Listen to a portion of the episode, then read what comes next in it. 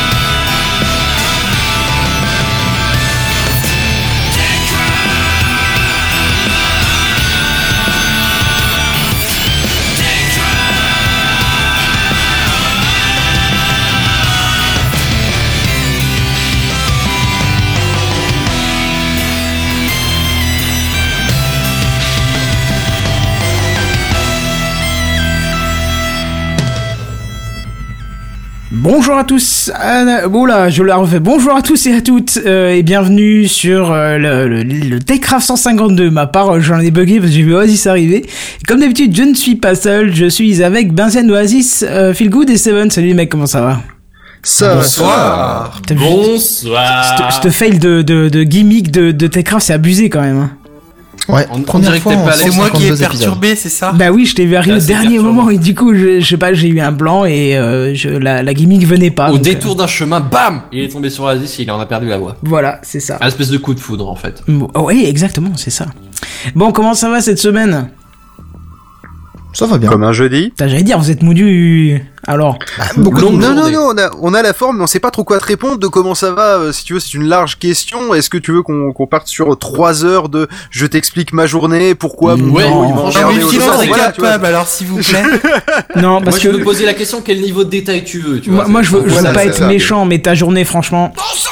Voilà, c'était juste pour le. Alors, alors, Là, attends, je alors, on a dit que les jingles fallait pas, semble dans le dernier sondage que j'ai écouté attentivement. C'est vrai. Ouais, mais alors si je peux me permettre, si, si tu t'en branles, pourquoi est-ce que tu as posé la question Non, en premier lieu vous allez bien, t'as compris, c'était le. Voilà. Euh, Qu'est-ce que je veux dire? Euh, Bah, pas grand chose pour l'introduction, on n'a rien. Est-ce que quelqu'un a quelque chose à, quelqu'un à introduire ou quelque chose?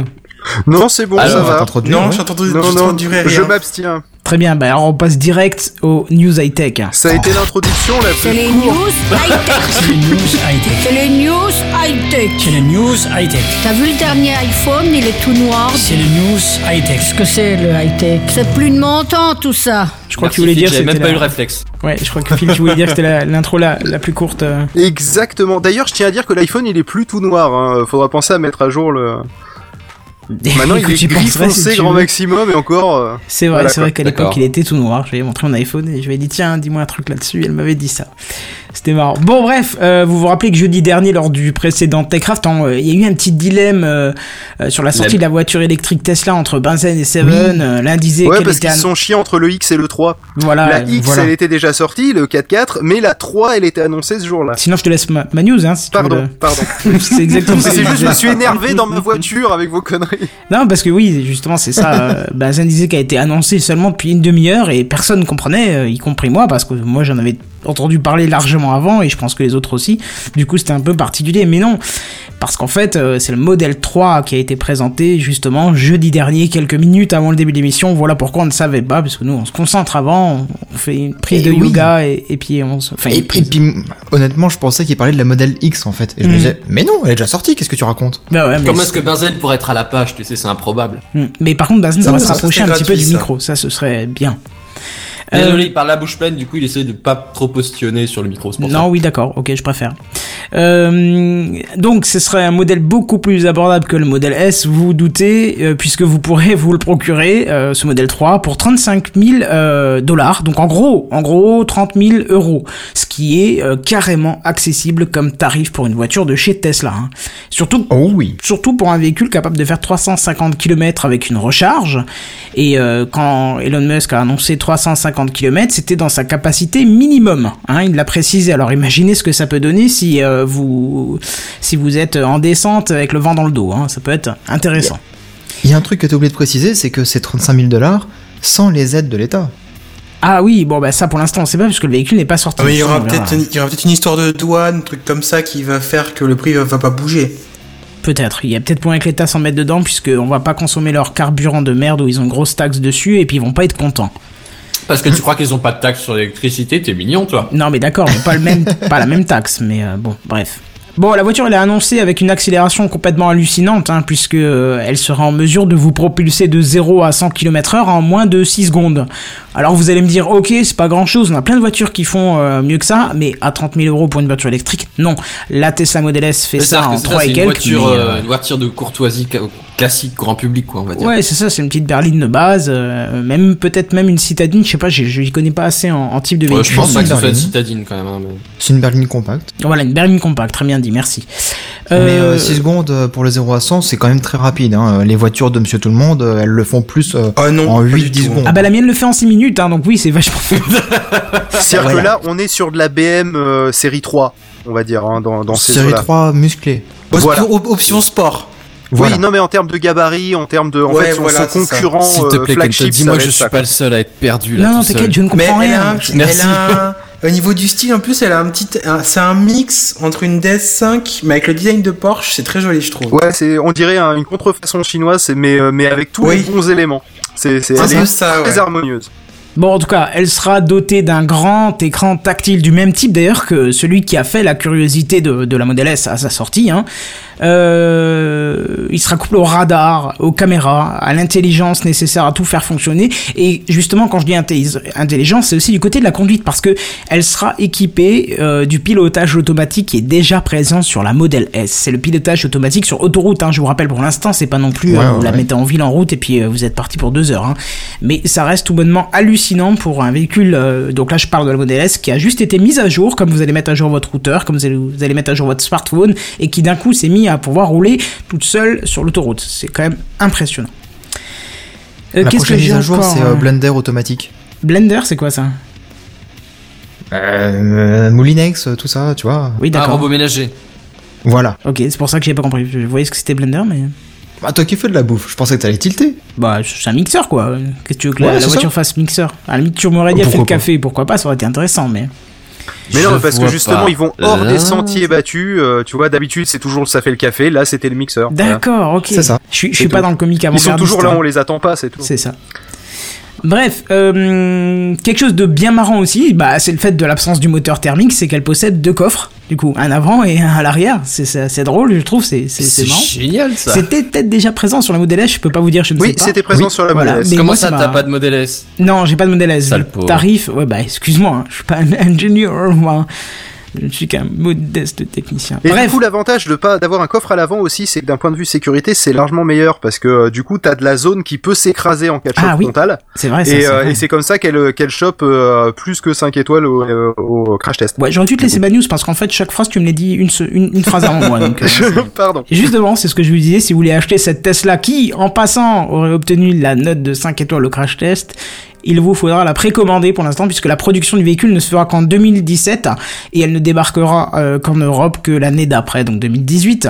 Alors, euh, sachez que si vous avez 30 000 dollars à mettre dans une Tesla, vous pouvez quand même la précommander sur le site de Tesla pour 1000 euros seulement. Enfin, 1000 dollars, pardon. Je, je récupère, c'est pas du, de, de l'euro, c'est du dollar. Mais ça reste... Ouais, c'est un acompte. Voilà, c'est ça. C'est juste pour valider, on va dire, la fabrication du véhicule. Je pense qu'ils veulent en avoir un certain nombre. Et justement, en parlant du nombre, il y a eu un sacré nombre de, pré-réservations, enfin de réservations. Et Phil, justement, t'as des infos à nous donner là-dessus. Alors donc, juste avant euh, qu'il la présente, d'accord, faut savoir qu'ils avaient déjà, euh, alors qu'il y avait ces 1000 dollars à donner, hein, ils avaient déjà euh, récupéré, euh, je crois, plus de 150 000 réservations au moment de la conférence. C'est Elon Musk qui l'a annoncé sur scène.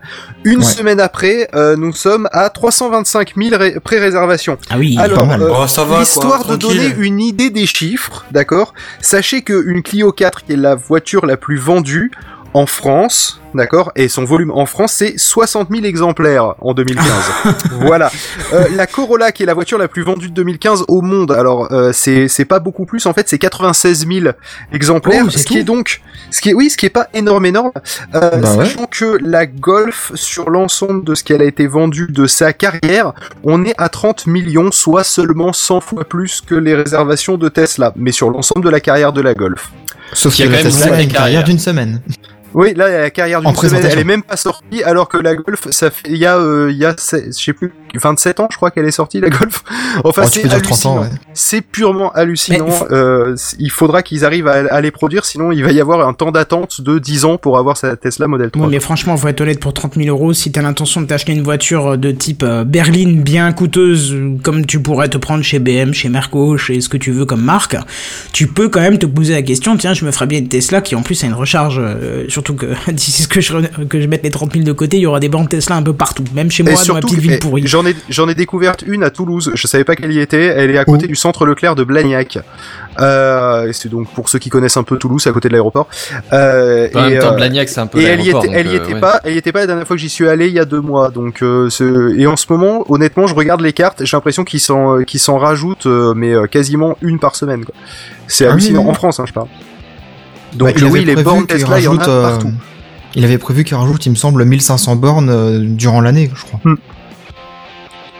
Donc, euh, donc euh, là, ouais, ça, ça va vraiment être intéressant, sachant qu'elles sont éligibles euh, à ces, à ces euh, stations de recharge, ce, ce qui n'était pas forcément euh, sûr à l'origine. On s'était posé la question, mais euh, il l'a confirmé pendant la conférence. Bah, y a pas de raison, hein, c'est une recharge électrique, je vois, ça aurait été Oui, mais quand tu payes de- ton véhicule 80 000 euros, tu peux comprendre que t'es un truc gratuit que ceux qui payent 30 000 euros n'ont pas. Tu vois? Ouais. C'était ça la Mmh, problématique ouais, qu'on s'était posée. Ouais, je sais pas, Mais, faut voir. euh, Mm. Bref, voilà. Ouais, en tout cas, voilà, ça, donne envie. Qui, parmi vous, si vous aviez la volonté de changer de véhicule et de mettre une petite somme pour avoir un véhicule que vous aurez pendant des années, serait euh, intéressé par euh, ce, ce modèle, euh, ce modèle 3 Mais alors honnêtement, moi je compte pas changer de voiture tout de suite, mais si je devais changer de voiture, je serais plus ou moins sur ce gabarit là de toute façon. Un truc où tu peux mettre genre euh, des gens à l'arrière, où t'as un peu de place pour mettre des valises ou des trucs comme ça, tu vois. Parce que ta voiture actuelle le fait pas. Alors, Bah, les- les les Déjà, bagages, euh. détrompe-toi, mon gars, j'ai mis des, ar- des étagères et des trucs comme ça dedans, mais genre beaucoup, genre euh, des, des valises et des skis et Mais des la voiture, elle avait pris la forme de l'étagère, on est d'accord. Non, non, non, mais ce cas c'est que c'est pour deux personnes, tu vois, pas plus que ça. Pour deux personnes, c'est bien, tu fais tout ce que tu veux, mais euh, plus que ça, ça devient chaud après. Et, et moi, je voudrais Bah vraiment avoir la réponse de Seven, parce que toi, je sais que t'es un fan de, de, de, on va stigmatiser un peu, mais de véhicules. euh, euh, Bah, de voitures de sport, tu peux le Ouais, voitures de pense. sport Ouais. thermiques, hein, vraiment, euh, je précise Oui. parce qu'on parle de électrique ici. Qu'est-ce que toi tu en penses? Vraiment ton, ton avis, ton ressenti là-dessus? Bah, J'aimerais tester un véhicule aussi performant que celui-là en électrique pour voir les sensations que l'on a au volant. Et puis euh, les, les retours d'informations parce que bah, l'habitude d'un moteur qui hurle, là tu l'auras pas quoi. Ah bah non, t'en à la limite. Non, mais sinon, il faut Ah, la voilà. Zoé, il te rajoute des bruits dans les haut-parleurs. Voilà. Ouais mais non, non. Ouais, ça c'est un peu triste, ça c'est pas terrible quoi.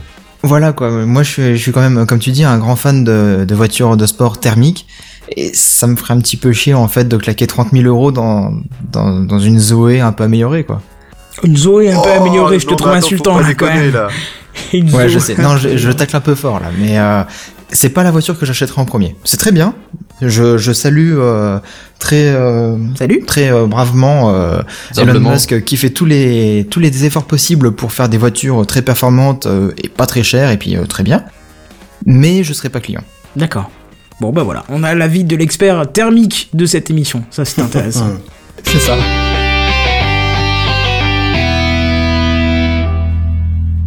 Donc maintenant, on va parler un peu de Twitter. Oui, Ça encore faisait une longtemps. fois. hein. Oui, c'est ça ce que j'allais dire.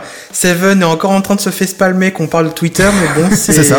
C'est exactement ça. Ils essaient de se développer, ils sont dans la galère, alors vous savez, hein, ils essayent un peu, deux, trois trucs à droite, à gauche, et... Mais Donc là, euh, si tu maintenant- réfléchis, il se Oui. passe pas un seul épisode sans qu'on parle de Twitter. Hein. Mais sans déconner, C'est je pour pense que t'es pas loin d'être vrai. Hein. Monsieur, mais... Et y a pas des toujours des chances. news intéressantes pour autant. Non, non, c'est vrai. Ça, c'est vrai. On tacle pas mal Non, mais Twitter, mais c'est parce qu'on aime bien. Parce que surtout, euh, on est une grosse majorité de l'équipe à l'utiliser régulièrement, voire quotidiennement, donc euh, c'est quelque chose qu'on suit d'assez près. Euh, Bah, vous êtes deux ou trois, quoi. Bon, Mais en même temps, sur une tout le équipe monde de sauf 3 toi, ou en 4 fait. à un moment donné. C'est ça, euh, bon. il y a que toi qui Bah, l'utilise on est pas dans l'équipe, c'est tout. hein. Il y a que toi Sinon, qui n'y es monde pas. hein. Sans vouloir te, te désigner du doigt, mais il y a que toi qui ne l'utilise pas. Donc bon, c'est pour ça Brazen, que est-ce que tu l'utilises très souvent ou est-ce que Non, mais il- Non, de- temps en temps. occasionnellement. Ouais, c'est ça, occasionnellement. Mais enfin Donc, bref, Quand j'ai un peu de temps explique-nous, libre euh, à l'occasion. Donc la c'est pas une nouveauté que Twitter a quand même du mal à récupérer de nouveaux inscrits et a du mal à attirer une de plus en plus a du mal à augmenter son nombre d'inscrits et son nombre de comptes. Et donc bah il stagne et du coup il ne gagne pas beaucoup d'argent. Même je crois qu'ils ont perdu il me semble. Et donc pour essayer d'attirer encore de nouvelles personnes après avoir, après avoir essayé de créer les likes au lieu de, au lieu de faire des favoris, d'essayer de, la rumeur d'augmenter les tweets à plus de 140 caractères. Maintenant, ils, ils, se lancent et dans le, dans l'achat de droits pour certains événements sportifs. Pour avoir la retransmission de droits de, certains événements sportifs, il serait alors Facebook est déjà au taquet sur le sujet, mais Twitter serait très très très très intéressé pour euh, même aurait décroché apparemment alors ce sont des rumeurs un contrat important pour retransmettre certaines rencontres de football américain euh, notamment parce que aux États-Unis c'est un sport qui est très populaire et que donc potentiellement s'ils récupéraient un petit pour un petit pourcentage de nouveaux nouveaux utilisateurs de leur réseau, bah ça leur ferait plus d'argent ce serait très intéressant. Après, ce n'est qu'une supposition. On sait, alors, apparemment, Facebook, Amazon, Yahoo, même euh, Verizon serait très, serait aussi sur le sujet, mais c'est Twitter qui serait le plus, le, plus, plus attaqué, ouais, ça, le plus offrant et qui serait le plus, le plus actif pour, euh, pour, pour- sur ce terrain-là. À voir ce que ça donne, mais bon, c'est, voilà, Mais ils essayent. C'est un peu étonnant ce qu'ils, je trouve même qu'ils essayent de, de, ils partent un peu dans tous les sens au final. Tu disais, Mais du coup, euh, comment ils vont diffuser justement les événements? Ils vont avoir une chaîne de télé sur le site Twitter ou quoi? Je sais pas, ce- parce que ce n'est pas une annonce officielle de la part de Twitter, ce sont des rumeurs de sources très, de, de personnes proches de, de, de, source. Et après, tu peux imaginer que ce soit, je sais pas, dans, comme ils intègrent des vidéos YouTube dans les tweets, tu peux mettre un, un streaming. Tu peux également mettre, euh, bon, tu peux mettre plein Ouais, de. tu peux avoir le replay de la dernière action marquante, par exemple, Par exemple, tu qui pourrais sera envoyé au fur et à mesure du match. Le compte Twitter de la NFL, par exemple, ou un compte Twitter dédié qui publie régulièrement des, où tu auras un tweet où tu pourrais suivre le match en direct, par exemple, et après des tweets où tu auras les, les replays des, des, des actions importantes. Oui, par exemple, ça pourrait se faire. Et un peu comme tu as des, l'idée que je suis en train de me faire en y, en y parlant avec vous, c'est un peu comme sur l'équipe, par exemple, ou Eurosport ou autre site de sport. Vous avez le, le, les commentaires de l'événement sportif en cours, en texte. Et ça pourrait être également retransmis sur... euh, alors je sais pas si c'est une question de droit, mais ça pourrait être également recopié et retransmis sur les comptes Twitter. Même si c'est Ah, pas le plus fun. Et pour les droits, je pense plus que c'est les droits au niveau du, de, de, de l'image que juste de transmettre les informations. Et Hmm. donc voilà, c'est, il s'éparpille un peu partout, mais bon, à voir dans le fut- à voir dans le temps ce que ça donne. Bizarrement, j'imagine- j'imaginais plus Periscope euh, éventuellement Bah oui. euh, prendre les droits, tu vois. Bizarrement, Oui, c'est un truc de live. ouais. Mais en ou même temps, c'est YouTube. la même société. Twitter, donc, et- euh, mais Twitter, ils ont pas acheté Periscope non plus Bah si, Euh, justement, donc à mon avis, Ah, c'est euh, c'est Ah, donc, l'ont là, acheté, là, ça marche. Donc là, ça marche bien en fait. Ouais, donc en fait, ça serait peut-être pour leur branche Periscope. Ce qui m'étonne, c'est qu'on voit pas YouTube dans la liste de euh, de ceux qui euh, qui justement ont, ont des euh, ont des droits de YouTube, ils en ont pas besoin. Parce Ouais, que c'est pas, mais C'est est-ce que vrai. Non, mais effectivement. YouTube en a pas spécialement besoin et c'est pas vraiment YouTube qui a besoin des droits, c'est les, les fournisseurs de contenu sur les différentes chaînes en fait qui, a Surtout- besoin de- qui ont besoin des droits. Surtout que. YouTube, il y a pas mal de chaînes qui diffusent en live dessus, en parallèle, hein, pour des événements comme cela. Donc peut-être si la chaîne Oui, a les droits, c'est héritable. euh, Ouais, là, on est plus dans des partenariats que des droits, peut-être. hmm, ouais, ça doit être Auquel ça. cas, c'est peut-être la NFL, par exemple, qui va elle-même diffuser sur YouTube en live. Bon, en tout cas, euh, juste euh, une info micro aparté. J'ai oublié de brancher un câble pour le périscope. Apparemment, on entend les persos d'autres que moi. Mais voilà, j'ai rebranché le câble pour Ah. ceux qui préfèrent le média périscope à, à YouTube Live. euh, Vous pouvez basculer dessus. Vous trouvez le lien sur Twitter ou partout. Ou periscope.tv slash te- techcraftpdc. Voilà, désolé pour cet oubli. Il faut bien que j'oublie un truc. Tout était bien jusqu'à là, forcément. Voilà, encore Oh, quelque chose à quoique, dire sur... t'as la- Non. t'as raté ton intro. Oui, non, mais ça c'est pas... Voilà, c'est pas un problème technique. Mais bon, le problème Bah, technique est assis entre le 39, clavier et la chaise. hein. Mais bon. Quelque chose d'autre à dire là-dessus ou on passe à la suite go. Non, c'est bon, parti. tu peux y aller. On vous avait parlé, on vous avait même dit en début d'année qu'il y aurait peut-être un rachat de Bouygues par Orange. Hein, on va parler du télécom là, et euh, que dans tous les cas, bah, toutes les infos arriveraient fin mars. Bon, aujourd'hui on est début avril, et on a effectivement le fin mot de l'histoire. Alors qu'en est-il si vous n'avez pas suivi toutes les infos, ou si vous n'avez pas trop suivi tout ça? Eh bien on va résumer tout ça ici. Considéré comme le plus gros mouvement de- des opérateurs français depuis la création des- de, la, de la concurrence en fait euh, avec France Télécom à l'époque, cette affaire permettait de faire disparaître Bouygues au profit d'un Orange plus fort, d'un SFR euh, ayant plus d'antennes, donc une meilleure couverture réseau, et d'un Free ayant euh, beaucoup plus de clients et des boutiques. Mais cela n'a pas eu lieu. Stéphane Richard, le PDG d'Orange, il a déclaré que c'était un virage important manqué pour la France. Alors j'en reviendrai un petit peu plus tard sur euh, sa déclaration parce que son point de vue n'est pas idiot du tout. Hein. Martin Bouygues, euh, lui, il a clairement annoncé que le coupable de ce capotage, c'était Xavier Niel, le PDG de, de Free. Le roumain, quoi. Oh, Ouais, c'est pas gentil. Mais ça. non, c'est pas gentil, c'est ce. C'est pas gentil pour les Roumains, c'est- surtout. Non, mais c'est pas moi, c'est Bouygues qui avait traité euh, Free de roumain euh, en disant les Roumains euh, vont dans la cour du château ou je sais plus quoi, et finalement, euh, c'est eux qui coulent, donc tu vois. D'accord. Ouais, ouais. Non, ils coulent pas, ils coulent pas. Ils ont toujours euh, plein de clients, ils en ont gagné encore un petit peu, hein, des clients Bouygues. Ils coulent pas. hein. Oui, en faisant des offres de tarés qui vont pas pouvoir tenir sur la longueur. Mais c'est un autre débat, vas-y. C'est justement ce que je vais euh, parler un Ah petit bah peu voilà. plus tard. Mais bon, euh, il l'a pas dit euh, directement, c'est la faute à Free. Il a dit, ah mais c'est la faute à quelqu'un qui a apparemment fait que... Enfin, tu vois, Il a Il Qui voulait- non, il dit, roumain, il a dit euh, à peu près, euh, c'est quelqu'un qui euh, voulait en avoir le plus possible pour le moins cher possible. c'est exactement ça. Voilà. Il voulait tout avoir sans rien payer. C'est un petit peu la, la fameuse histoire du beurre, de l'argent du beurre et puis de la crémière qui va avec. Quoique, moi je veux bien que la crémière, ça me suffirait. Oui, puis en ce moment, Uber, c'est pas trop la fête, alors. euh, Oh là là là là. Oh là là là là. Tout le monde en quart. Non, mais je pensais que vous alliez faire les has, c'est pour ça que je l'ai coupé. Ah. Ouais, mais si tu veux, on n'a même pas trouvé ça drôle, mais du tout, quoi. C'est. Bref, euh, la vérité dans tout ça, certainement que bah ce n'est pas que la faute de, de Free, hein, c'est c'est que un petit peu tous les acteurs étaient intéressés par cette fusion, mais ils n'étaient pas forcément euh, bien au point là-dessus. Ils étaient peut-être un petit peu trop gourmands en découpant le gâteau Bouygues en trois parts, tout sauf euh, égal quoi. Alors Orange et Bouygues, ils, se- ils ont pas arrêté de se faire des courbettes toute la semaine en disant de l'autre que bah ils montraient pas de blanche, euh, c'est-à-dire que ils disaient ce qu'ils voulaient exactement en toute transparence, sans vouloir arnaquer les autres, à tel point que, selon Monsieur Bouygues, Stéphane Richard aurait tout fait pour que cette transaction se réalise dans le respect bien sûr des salariés de Bouygues. Difficile d'accuser Patrick Drahi, le PDG d'SFR Numéricable, d'avoir fait capoter l'opération parce qu'il était prêt à avancer de grosses sommes d'argent pour récupérer des clients, peut-être même sans trop réfléchir aux risques et aux conséquences que cela générerait derrière. hein. Euh, bref, si personne ne l'a dénoncé directement, bah ils étaient quatre à table pour négocier, mais il n'était que Il trois y à en a que trois qui étaient super motivés. euh, Voilà. ouais. en accusant indirectement donc Xavier Niel. Ou Niel. J'aime bien dire Niel. Ouais, mais c'est Niel. Donc, euh, Ouais, mais Niel, ça, ça fait mielleux, ça fait pas terrible.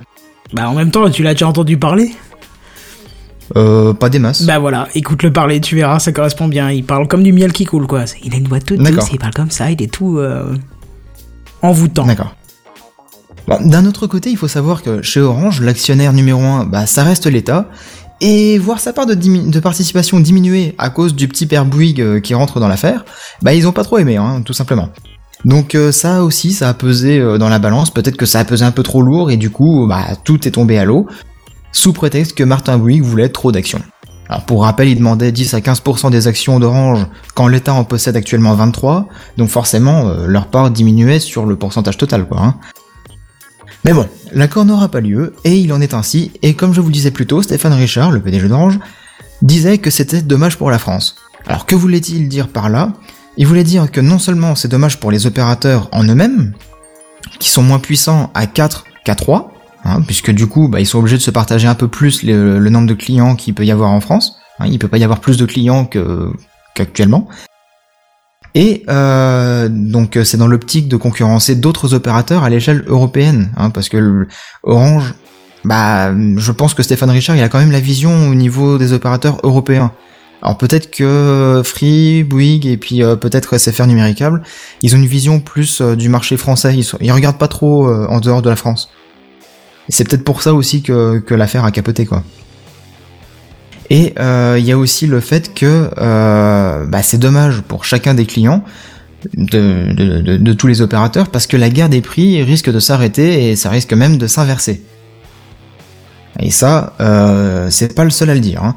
C'est-à-dire que les prix risquent d'augmenter. L'ARCEP a fait une déclaration du même genre en disant grosso modo que les opérateurs se sont tirés dessus à coups de grosses promos dans tous les sens depuis plusieurs mois, se tirant parfois même une balle dans le pied tellement ils faisaient le, le prix au ras des pâquerettes quoi. Ouais, mais c'est des offres, euh, c'est des offres très très restreintes au niveau temps de, euh, comment de, où ils le proposent. Oui, c'est des trucs de 6 mois ou d'un an. Non, non, non, non, non, c'est pas ça que je veux dire. C'est, ils te le proposent juste euh, pendant deux semaines. C'est-à-dire que pendant deux semaines, tu peux t'abonner. Je prends un exemple, euh, juste, euh, c'est, c'est pas les vrais chiffres, je, je, je m'en souviens plus, mais c'est du type, abonnez-vous pour euh, 10, 10 gigas de data, pour euh, 4,90€ avec tout illimité, pendant un an, et après, c'est un prix plus cher. Mais comme tu Ouais, n'as voilà. pas de, de, y- et comme tu n'es plus limité, euh, par l'opérateur à rester chez eux par contrat, tu peux te barrer dès que t'as fini les, les, les quelques euros à payer par mois, tu vois. Bah justement, le directeur de l'ARCEP, il, a fait une déclaration en disant, euh, je crois que c'était sur Europe 1, euh, il disait, euh, bah, les opérateurs se sont battus en faisant des grosses promos pour récupérer des clients au mois de mars, qu'ils allaient perdre au mois d'avril parce que l'autre allait faire une meilleure promo. Bah ouais, c'est un peu ça. Donc euh, c'est exactement ça. Maintenant, les clients, ils sont tellement volatiles du fait que bah, les contrats sont plus forcément avec des engagements, du fait qu'il n'y a plus de, de contraintes à, à changer d'opérateur ou des frais de résiliation ou des choses comme ça, suivant les forfaits évidemment. hein. Bah forcément, euh, on va au moins cher. Si ça fonctionne, autant aller au moins cher possible. Hein. Pourquoi payer plus cher pour le même service? Oui, bien sûr. normal. Euh, bien sûr, bien évidemment. Euh, quoique ça dépend. Moi, je reste fidèle à Orange, euh, même si le prix est plus élevé. Je préfère rester euh, fidèle à, à un service qui a toujours fonctionné chez moi et où j'ai pas eu de problème. Tu parles euh, du mobile aussi, toi? Oui, aussi oui. Oui. Parce que bah ouais, mais après le, la partie mobile, euh, c'est quand même un petit peu différent dans le sens où en plus du, du- des services euh, que chacun propose, t'as quand même la couverture du territoire qui est un petit peu différente en fonction des opérateurs. Ouais, mais apparemment, par Bouygues exemple, est extrêmement bien classé en 4G, tu vois. Voir si c'est pas le premier au niveau, euh, au niveau Bah, couverture. c'était gr- c'était grâce à leur coup de- d'antenne 2G qu'ils a- oui, avaient converti. converti, ouais. Mais bon, du coup, ils utilisent pas les mêmes fréquences ont- que les autres, mais on s'en fout, les téléphones le font aussi. Donc, euh, Oui. Bon après l'histoire du débit qui, qui est récupéré derrière en 4G n'est pas forcément le même non plus. C'est un petit peu comme le coup du FTTH avec SFR euh, alors qu'ils sont en Ouais, terminaison. vois, euh, ouais. Mm. tu vois, en coaxial, quoi. Bref, euh, donc pour continuer un petit peu euh, l'histoire, euh, ouais, donc je disais, euh, ils font des grosses promos depuis plusieurs mois, euh, dans le but d'affaiblir l'autre, quitte à perdre de l'argent, le tout dans, dans l'optique de poursuivre à 3 au lieu de 4. Hein. C'est comme ça qu'ils faisaient le marché, un petit peu. Et c'est pas faux puisque SFR annonce euh, justement, c'est pas faux à propos de, de la hausse de prix euh, annoncée par l'ARCEP et puis par euh, Stéphane Richard. Parce que justement, SFR annonce une nouvelle hausse de prix pour ses forfaits euh, internet fixes. Alors, j'ai dit nouvelle, oui, parce que bah, il paraîtrait que pour certains clients, ce serait la troisième augmentation en 14 mois. Ouh la vache. Ce qui fait quand même plus 8 euros par mois en un an et demi. Hein. Ouh. Ah, ça fait mal Dur, au cul, dur. ça, dis donc. Ça commence à faire beaucoup là. hein. Ouais, ouais, ouais, ouais, ouais. Alors, petite info pour ceux qui sont chez SFR et qui ont eu cette augmentation et qui veulent quitter l'opérateur, intéressez-vous à l'article L121-84 du Code de la consommation qui dit que vous pouvez les quitter sans avoir de frais de résiliation. Oui, Renseignez-vous oui, dès que t'as une augmentation, dès que t'as une modification du contrat, tu peux, tu peux faire ça, ouais. Dès que c'est moins avantageux, il me semble. Je, je connais pas exactement les termes exacts, mais euh, grosso modo, c'est très avantageux de pouvoir le quitter.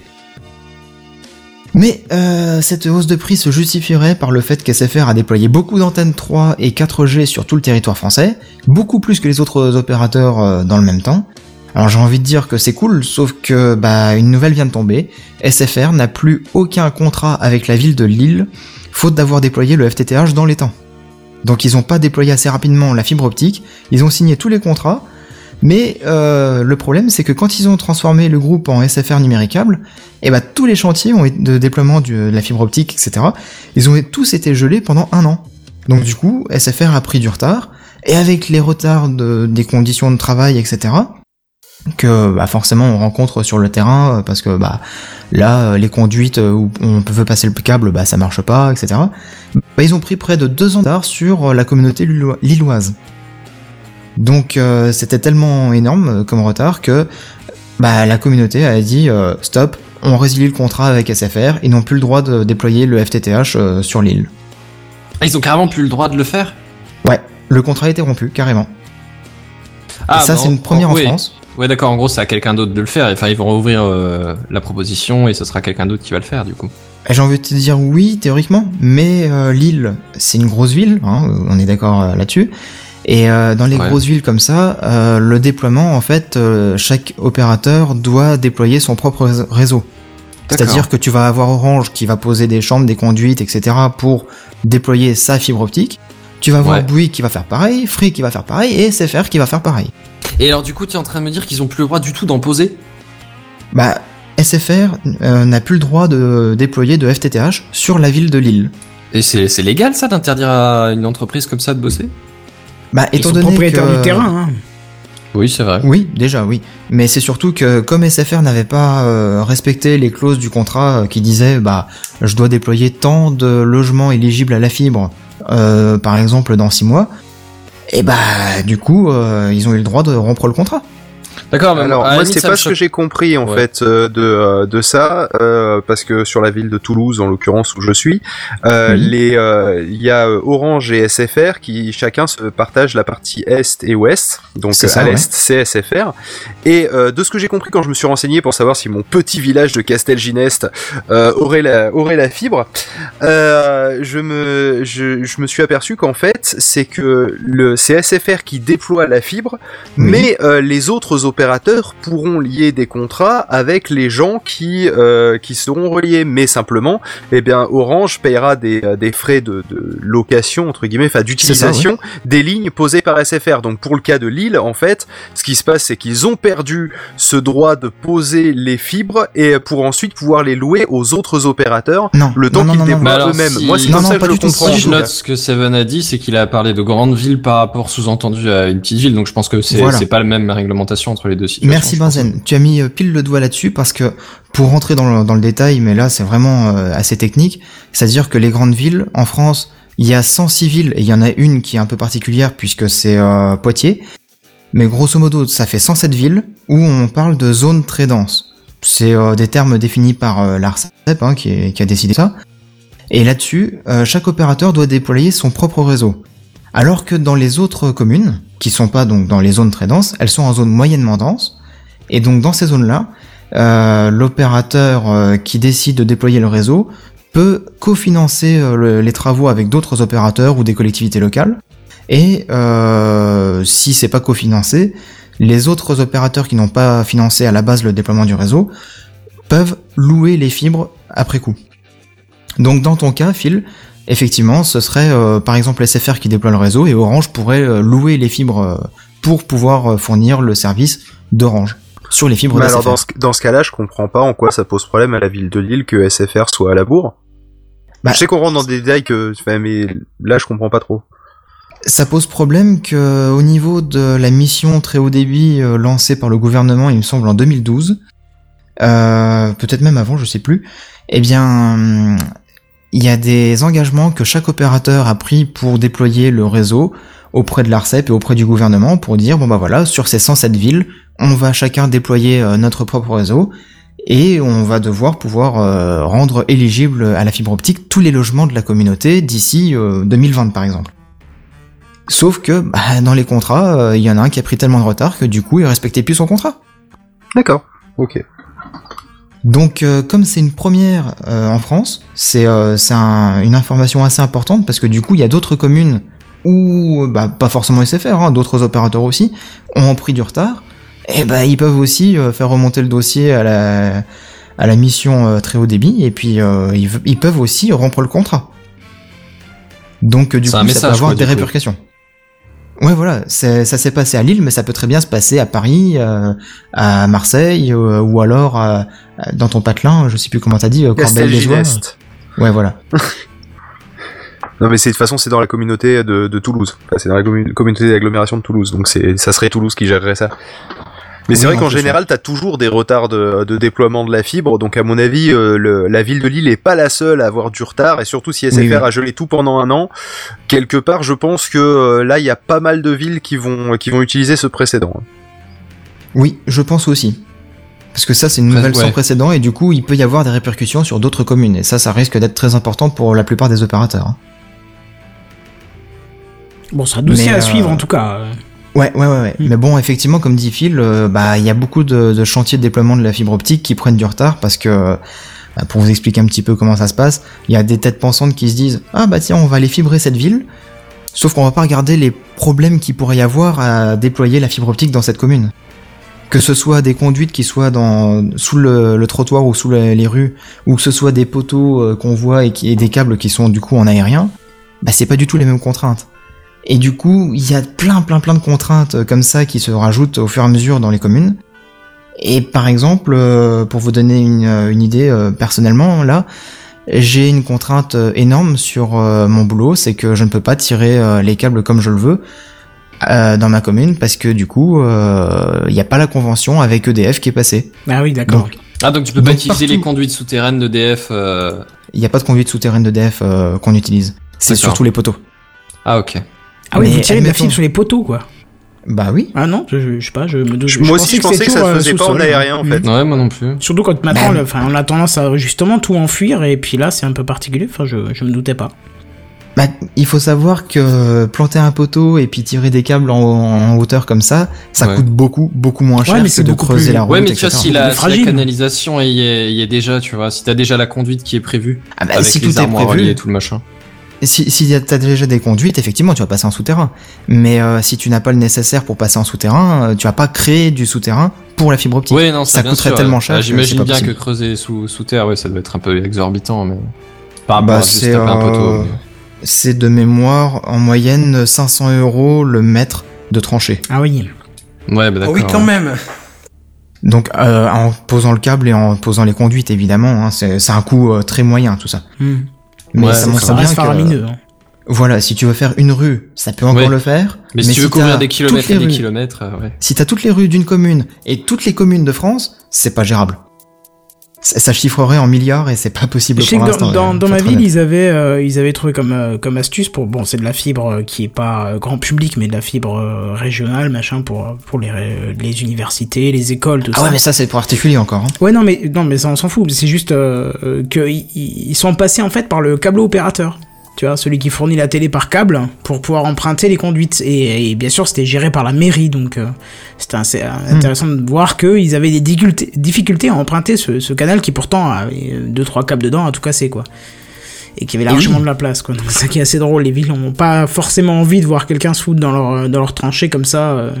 Mais c'est exactement ça. Parce que t'as des histoires de redevance, d'occupation des sols, des, des conduites, etc. Donc euh, c'est pas forcément le fait que le câble il passera pas dans la conduite, c'est le fait que c'est surtout bah, une question financière derrière. Bah oui, bien sûr. Mhm. Et t'as des conventions, des accords qui sont signés, et des fois les accords ils sont pas signés parce que bah, il y en a un qui estime que ça rapportera pas assez d'argent Ah ouais, ou que ça coûtera trop cher. Mm. Donc à chaque fois c'est une histoire d'argent qui ralentit surtout le, le déploiement du réseau quoi. Bon, bah Donc, parfait. voilà. Euh, sinon, si un dernier truc euh, à propos de l'histoire euh, du rachat euh, capoté de, de Bouygues par Orange. C'était pour conclure un petit peu tout ça, c'est que le marché des télécoms a, a bien été remué et tous les opérateurs ont vu leurs actions dégringoler jusqu'à moins 15% pour, pour Bouygues suite à cette nouvelle que comme quoi l'achat était tombé à l'eau quoi. D'accord. Malgré que Stéphane Richard, PDG d'Orange, hein, je le rappelle, dise de Bouygues que c'est un réseau et que c'est un groupe solide et fiable pour les clients, quoi. Mhm. Oui, oui, Donc non. tu vois, quand je te dis qu'ils se font des courbettes sans En arrêt, même temps, c'est- oui, ça, ils défendent les petits copains, quoi. c'est ça. Forcément. Bon, bah très bien. Mais voilà. Encore quelque chose à dire là-dessus ou on passe à la suite? Bah si vous avez encore des questions concernant le déploiement de la fibre, je peux vous renseigner, mais bon. Je pense qu'on va pas parler que de ça. Non, non, c'est vrai qu'on on l'a fait le tour, je pense, quoi. Hmm. Hmm. Euh, juste avant de passer à la suite, je souhaite euh, préciser pour ceux qui nous regardent sur Periscope, vous pouvez aussi commenter si j'arrive à voir le commentaire sur les deux ondes qu'il a affiché. euh, si c'est bien sûr en réponse avec le sujet, on, on fera comme avec le live YouTube, on, on vous répondra bien évidemment. Alors moi c'est pas une très très grosse news, mais en gros c'est pour parler de la loi numérique. On en avait déjà parlé, il me semble, quand, quand elle passait à l'Assemblée. Et là en gros elle passe Rappelle-nous un peu de quoi ça parle Euh, en gros, c'est un, un paquet de, c'est un groupement de comment d'amendements aux lois qui qui sont relatifs euh, au numérique en règle générale, principalement au niveau de merde, comment ça s'appelle de l'administration publique quoi. Je sais pas comment on appellera ça. Ouais, l'administration publique, ça passe. Euh, alors on peut citer par exemple des trucs comme euh, le déploiement de l'IPv6, des, euh, des protections de données, des choses comme ça. Ah oui, J'en avais parlé, il me semble, euh, sauf erreur, quand, en me parlant d'un site qui, qui, pro- qui présentait les différentes actions euh, qui, qui allaient être disponibles, ou enfin les, les différents trucs qui allaient être promus, tu vois. Et euh, bah, ce c'est qu'en ce moment, ça passe devant le Sénat. Et euh, comment te dire que les différents trucs se font écharper? C'est-à-dire? Bah, c'est-à-dire qu'en fait, à peu près, euh, bon, non pas à peu près tout, j'exagère, mais il y a tout un paquet de de, de mesures, tu vois, des, trucs un peu fermes et définitifs qui sont en train de se faire euh, démonter. Si je te donne un exemple, je parlais de l'IPv6 il y a, il y a 10 secondes, tu vois. Il y avait euh, il y avait la, la la commission avait avait proposé des des des objectifs stricts, un peu comme l'histoire de la fibre dont Seven nous parlait il y a 30 secondes où, euh, où les, les, l'IP dev- l'IPv6 devait être déployé euh, à partir du 1er janvier 2018. Ah non, pardon, excuse-moi, je dis n'importe quoi. Les, hum, les trucs, les, les, les- tous les équipements qui sont reliés au réseau, euh, les ordi, les téléphones, les, les télé Ils doivent être compatibles avec machin. l'IPv6. Voilà, merci. Devait être compatible avec l'IPv6 à partir de, je crois, janvier 2017 ou janvier 2018 ou enfin un truc comme ça. Euh, oui, janvier 2018. Et, euh, et figure-toi qu'en fait les parlementaires ont fait ouais non on va on va enlever cette cause. C'est bien l'IPv6 mais on va pas mettre d'obligation euh, de, de de le rendre compatible tu vois. Ce qui est un- enfin moi ce que Ah je bon? pense bah oui c'est ça. C'est- tu vois je pense que c'est un peu un problème parce que si t'obliges pas à la compatibilité à un moment donné ou un autre s'il y a la moitié du réseau qui est pas compatible IPv6 tu vas pas faire le pas quoi. Non, c'est Bah, clair. c'est un peu dommage quoi Mais c'est surtout qu'on va choix. arriver à, à court d'IP, tout court. Non, mais on y est, on y est. à Bah Cour ouais, hein, ça, ouais. Oui, on y est, on bidouille un petit peu pour récupérer des adresses IP à droite à gauche, mais Bah, C'est puis la on solution, fait de la mutu, on IPv6. fait de la mutu d'IP euh, en faisant du, du NAT translating. La pour mutu le- Ouais, la mutualisation d'IP. Euh, Ah. C'est-à-dire que plusieurs personnes ont la même IP, mais c'est les ports qui sont euh, partagés, tu vois. Donc, euh, enfin, qui sont, enfin, qui sont redirigés, pardon. J'ai quand même une Mhm. question, mais quelque part, mais où c'est que c'est leur problème, quoi? Ce- ce- Je veux dire, passer un moment, euh, si on Oh, manque mais tu sais bien qu'ils se mêlent toujours de ce qu'il faut je pas, ces, pense- co- ces copains. Je pense que, le- tu vois, le, le- ça va se mettre en place tout seul d'une certaine façon, quoi. Tu Ouais. c'est- enfin, c'est un peu comme ça que je le vois, quoi. C'est-à-dire que bon, bah, qu'est-ce que tu veux qu'on en ait à foutre? De toute façon, on va finir par être compatible IPv6 parce qu'on manque d'adresse en IPv4, point barre. Donc ça va venir naturellement. Bien sûr, bien sûr. Bah ouais, mais ce a, c'est que tant qu'on sera pas dans la merde, les deux pieds dedans, tu vois, euh, s'il y a pas quelqu'un qui pousse pour euh, pour éviter la catastrophe, bah on va vers la catastrophe. C'est-à-dire qu'une fois qu'on sera les deux pieds dedans, oui, fatalement, on va on va corriger le tir. Une fois que tu vas que tu devras attendre pour te connecter à internet parce que tu auras pas d'adresse IP disponible ou des trucs comme ça, tu vois. Oui, non, mais, Mais, ton euh, opérateur, c'est son boulot de euh, d'être d'être prêt à ce genre d'éventualité. Ton ton euh, ton quand je dis ton opérateur, c'est ton fournisseur d'accès à internet. Oui, j'ai compris. Euh, mais les fournisseurs quand- d'accès Internet ont déjà des serveurs et tout ça qui tournent en IPv6 Ah oui, depuis longtemps. Voilà, ton- IPv6 ton hébergeur. ready, quoi. Ton hébergeur, non, je veux est- dire euh, chez le serveur. Après, chez les clients, les box et tout ça, elles sont peut-être compatibles IPv6, mais elles ne sont pas toutes euh, proposées euh, Oui, non, mais c'est- il y en a IPv6, certaines qui on, mais on y viendra quoi qu'il arrive et quand ils nous en, quand ils en auront besoin, eh ben ils, ils, ils franchiront le pas et je pense qu'ils sont déjà tous en train de s'y préparer.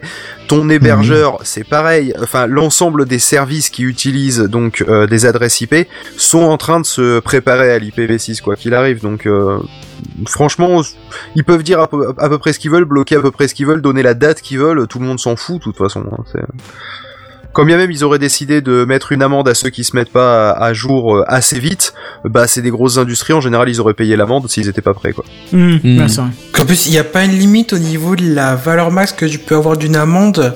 Et cette limite qui est ridiculement basse pour les entreprises, il me semble. C'est ça, elle a été ramenée à un million et demi d'euros. Enfin, la, la CNIL peut pas euh, infliger des, des amendes à de plus d'un million et demi d'euros. Alors bon, pour un particulier, c'est vrai que tu te dis un million et demi d'euros, ça va être chaud les mecs.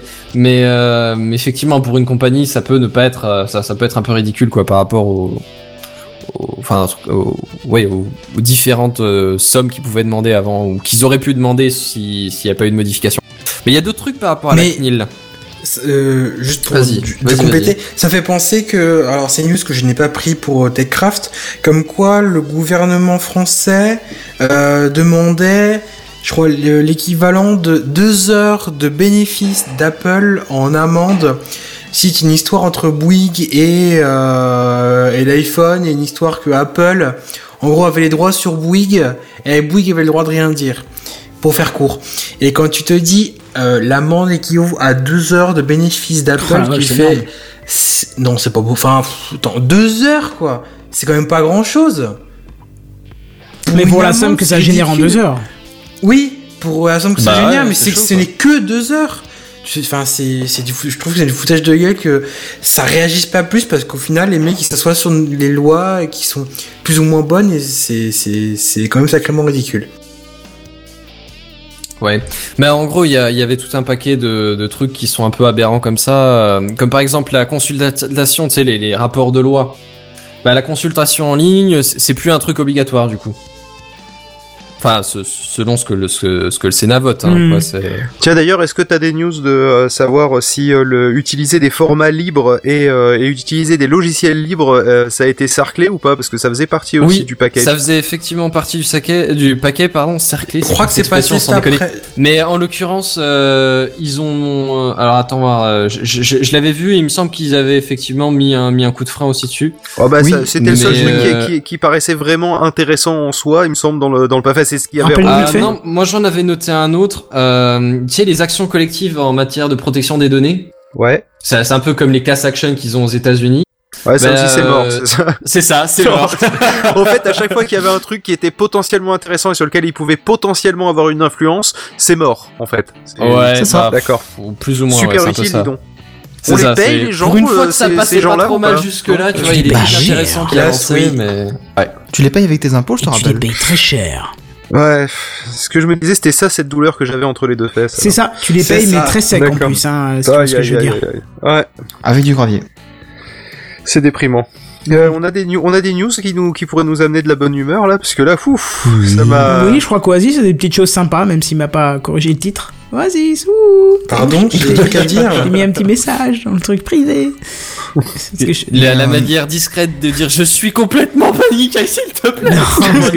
Pour expliquer, je partage chaque news, je mets un titre, je mets les liens vers, euh, vers euh, nos lives au cas où quelqu'un est intéressé juste par une news euh, en, en le croisant sur Twitter, mais là du coup le, je comprends pas le titre, c'est que des mots-clés en fait, on dirait des hashtags les les uns derrière les autres, donc euh, Ah, j'avoue, ouais, c'est Ah, c'est ça en fait. Twitter. C'est-à-dire que je Oui, regarde les c'est titres, pas- je dis mais qu'est-ce Oui, qu'il a avec son titre c'est pas pour rien que je vous demande un titre, sinon je vous demanderais pas de titre, vous mettez votre news et on s'en branle du reste, mais c'est parce que je les copie Pardon. sur Twitter ou Non, je ce les que je voulais dire par, ce que je voulais dire par, bah, grosso modo, c'est Nvidia s'im- s'implique dans le, va fournir des puces pour des courses de voitures autonomes. D'accord. Il faut savoir que dans Pardon, vas-y, je pensais qu'il allait enchaîner. La news commençait le plus à l'arrache de tous Voilà. les temps. il faut savoir que dans le conducteur, c'est juste marqué Nvidia puce service course voiture autonome. Mais- Voilà, c'est un peu pour ça, que- parce qu'on a oublié de le préciser mais Mais je suis sûr que je suis capable de se retrouver la news. C'est Nvidia qui produit des puces qui servent pour les voitures de, les courses de voitures autonomes. Voilà, Oui, c'est tout. Mais oui, C'est- voilà. C'est pas bien compliqué, c'est juste que c'est pas une phrase euh, conventionnelle quoi. Ah, c'est qu'il manque des mots, oui. Oui, c'est un peu ça. C'est que c'est pas une phrase, du coup. C'est des notes. Voilà. Voilà. Donc Oasis, alors, qu'est-ce Donc, que c'est euh, que oui. euh, voiture autonome Nvidia puce service Donc, ce que je voulais dire par là, c'est que, euh, Seven avait, on avait déjà parlé il y a deux ou trois émissions, qu'il y avait maintenant des grands prix, des courses de Formule 1 électrique Tu veux dire avec On des voitures électriques des formules Ah qu'on appelle des formules E qui qui qui, sont, qui existent et qui tournent dans le monde entier et que euh, il y avait pour projet de mettre en place en marge de ces grands prix euh, en tant qu'animation des courses de voitures autonomes. Mais des courses de voitures autonomes, pas la petite voiture qui fait euh, 35 cm par, 40, par 50 cm. Hein. La voiture qui fait 5 mètres de long par 2 mètres de large, carrément. Bah, une vraie voiture, quoi. Voilà, c'est ça. En Mais voiture c'est quoi autonome. l'intérêt de, de laisser conduire des, des voitures autonomes? Je veux dire, elles peuvent être agressives un peu ou? L'idée derrière ça, c'est pas spécialement de, de, de c'est c'est pas spécialement la course et le fait de gagner, même si c'est un intérêt, c'est d'encourager le développement dans le et de bah, comme les courses de voitures standard en fait. En Formule 1, par exemple, quand le- les, les marques elles s'engagent pas pour euh, la gagne, même si c'est un intérêt derrière. L'intérêt premier, c'est également de pouvoir développer des technologies que tu peux, dans certains cas, après euh, transport, transplanter et impliquer dans les voitures de la, de la vie de tous les jours, quoi. Bah, l'exemple, c'est l'ABS et le correcteur de trajectoire.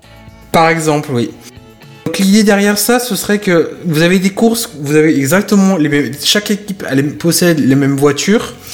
Euh, et li- et l'idée derrière tout ça, c'est que ensuite, le- donc tout le monde a la même voiture et chaque équipe pourra développer son propre programme pour analyser toutes les données des capteurs, que ce soit les GPS, caméras, radars, euh, et j'en passe. Et donc ensuite derrière, donc ça va, et donc l'idée derrière tout ça, c'est que ça a été annoncé que ce sera Nvidia qui fournira les, les, les, les, puces et toute l'intelligence qui servira à contrôler ces différentes voitures. Les courses seront bah, des courses des sortes de courses d'endurance entre guillemets qui dureront une heure. Euh, c'est pas encore en place, mais ça a été annoncé et je vous tiendrai au courant parce que moi ça m'intéresse vraiment et je, je jetterai au moins un œil sur la première pour voir ce que ce que ça va donner parce que c'est bien intrigant. Si vous regardez le live, vous voyez que les voitures sont très moches, mais Vous c'est voyez pas surtout la- l'image du Sénat. Non, ça a changé depuis. Oui, mais c'est pas ça. spécialement la beauté de la voiture qui compte, c'est plutôt que ce soit. Finalement, quand, quand tu lis la news, tu fais, mais ils sont fous, et quand tu, tu fais. C'est même plutôt. Enfin, pourquoi ils ont pas pensé plus tôt C'est c'est c'est C'est vrai que ça peut être une bonne image, euh, une bonne présentation, quoi. Puis les premières puis- courses, elles vont être fun. hein. Ah, Avec ça- les bugs, ça ça, va être très très drôle, ouais. Oui. Et puis, ouais, bah, comme je vous disais, du coup, vu que chaque, vu que chaque équipe pourra développer les, et améliorer les, le programmes d'analyse et d'études pour contrôler les voitures, ça peut être vraiment très très intéressant. Je ne sais pas s'il y a des grands groupes industriels ou même automobiles qui sont engagés là-dedans. Ça n'a pas été annoncé, mais, mais, mais, Bah, ce serait pas étonnant mais, parce que mais je suis par impatient exemple, de suivre. euh, Oasis, Oui. par exemple, euh, on avait parlé d'une news. Bah, il me semble que c'est Kenton qui l'avait présenté.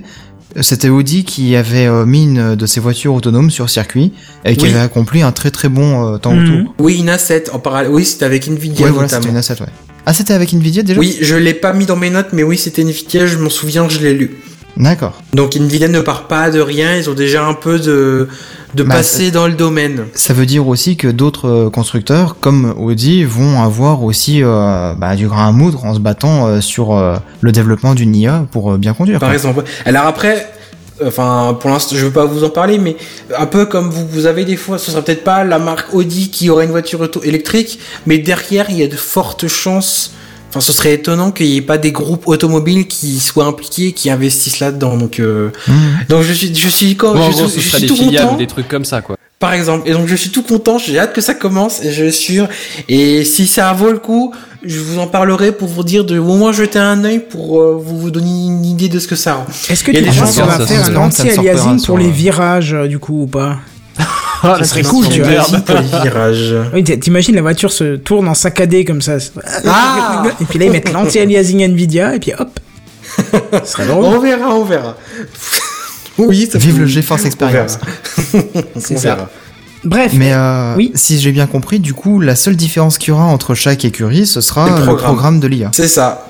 Et d'ailleurs, pour ceux qui se posent la question de pourquoi c'est Nvidia et pas Intel ou, ou AMD Ouais, euh, qui, euh, qui fournit des puces, euh, faut savoir qu'en fait pour l'interprétation des données physiques, euh, le, euh, c'est, on utilise des, alors on, on parle de processeurs mathématiques pour les pour les cartes graphiques. Oui. En fait, en général, c'est des pro- c'est des processeurs. Je ne sais pas pourquoi, je ne saurais pas l'expliquer. Faudrait que je fasse un jour une chronique tech dessus. De, il vaut mieux utiliser des processeurs de cartes graphiques pour faire des gros calculs. Les supercalculateurs utilisent des cartes graphiques pour miner du, bin- du Bitcoin. On utilise des grosses cartes graphiques. Et ben là, c'est la même chose. C'est parce que justement, pour interpréter l'ensemble de ces données, une un processeur de cartes graphiques, donc Nvidia étant le leader sur le sur le domaine, euh, ouais. c'est euh, c'est c'est plus avantageux qu'utiliser un processeur euh, classique de de d'Intel ou d'AMD. Voilà, c'était la petite Et la dernière technique. voiture de... qui va passer la ligne d'arrivée, ce sera une AMD Radeon. euh, Oh merde. Ça, c'est méchant. Un chipset Intel Graphics 3000. Ah bah voilà. eh, ça dépanne bien quand même, tu peux pas dire. hein. Ah bah oui, quand ta carte graphique est en panne, le ou le temps que tu la branches. C'est clair, c'est ça. Bon, parfait. Euh, on va passer sur ton dossier, mon cher Phil. Ça va faire, euh, ça va Ah. faire mal ou c'est plus léger cette fois-ci? C'est léger, c'est léger. C'est une histoire que je vais vous raconter. Vous avez pas besoin de, de de tout mémoriser, de prendre des notes. Ça va être cool aujourd'hui. Bon, bah très bien. Par contre, ce qui va être lourd, c'est le générique.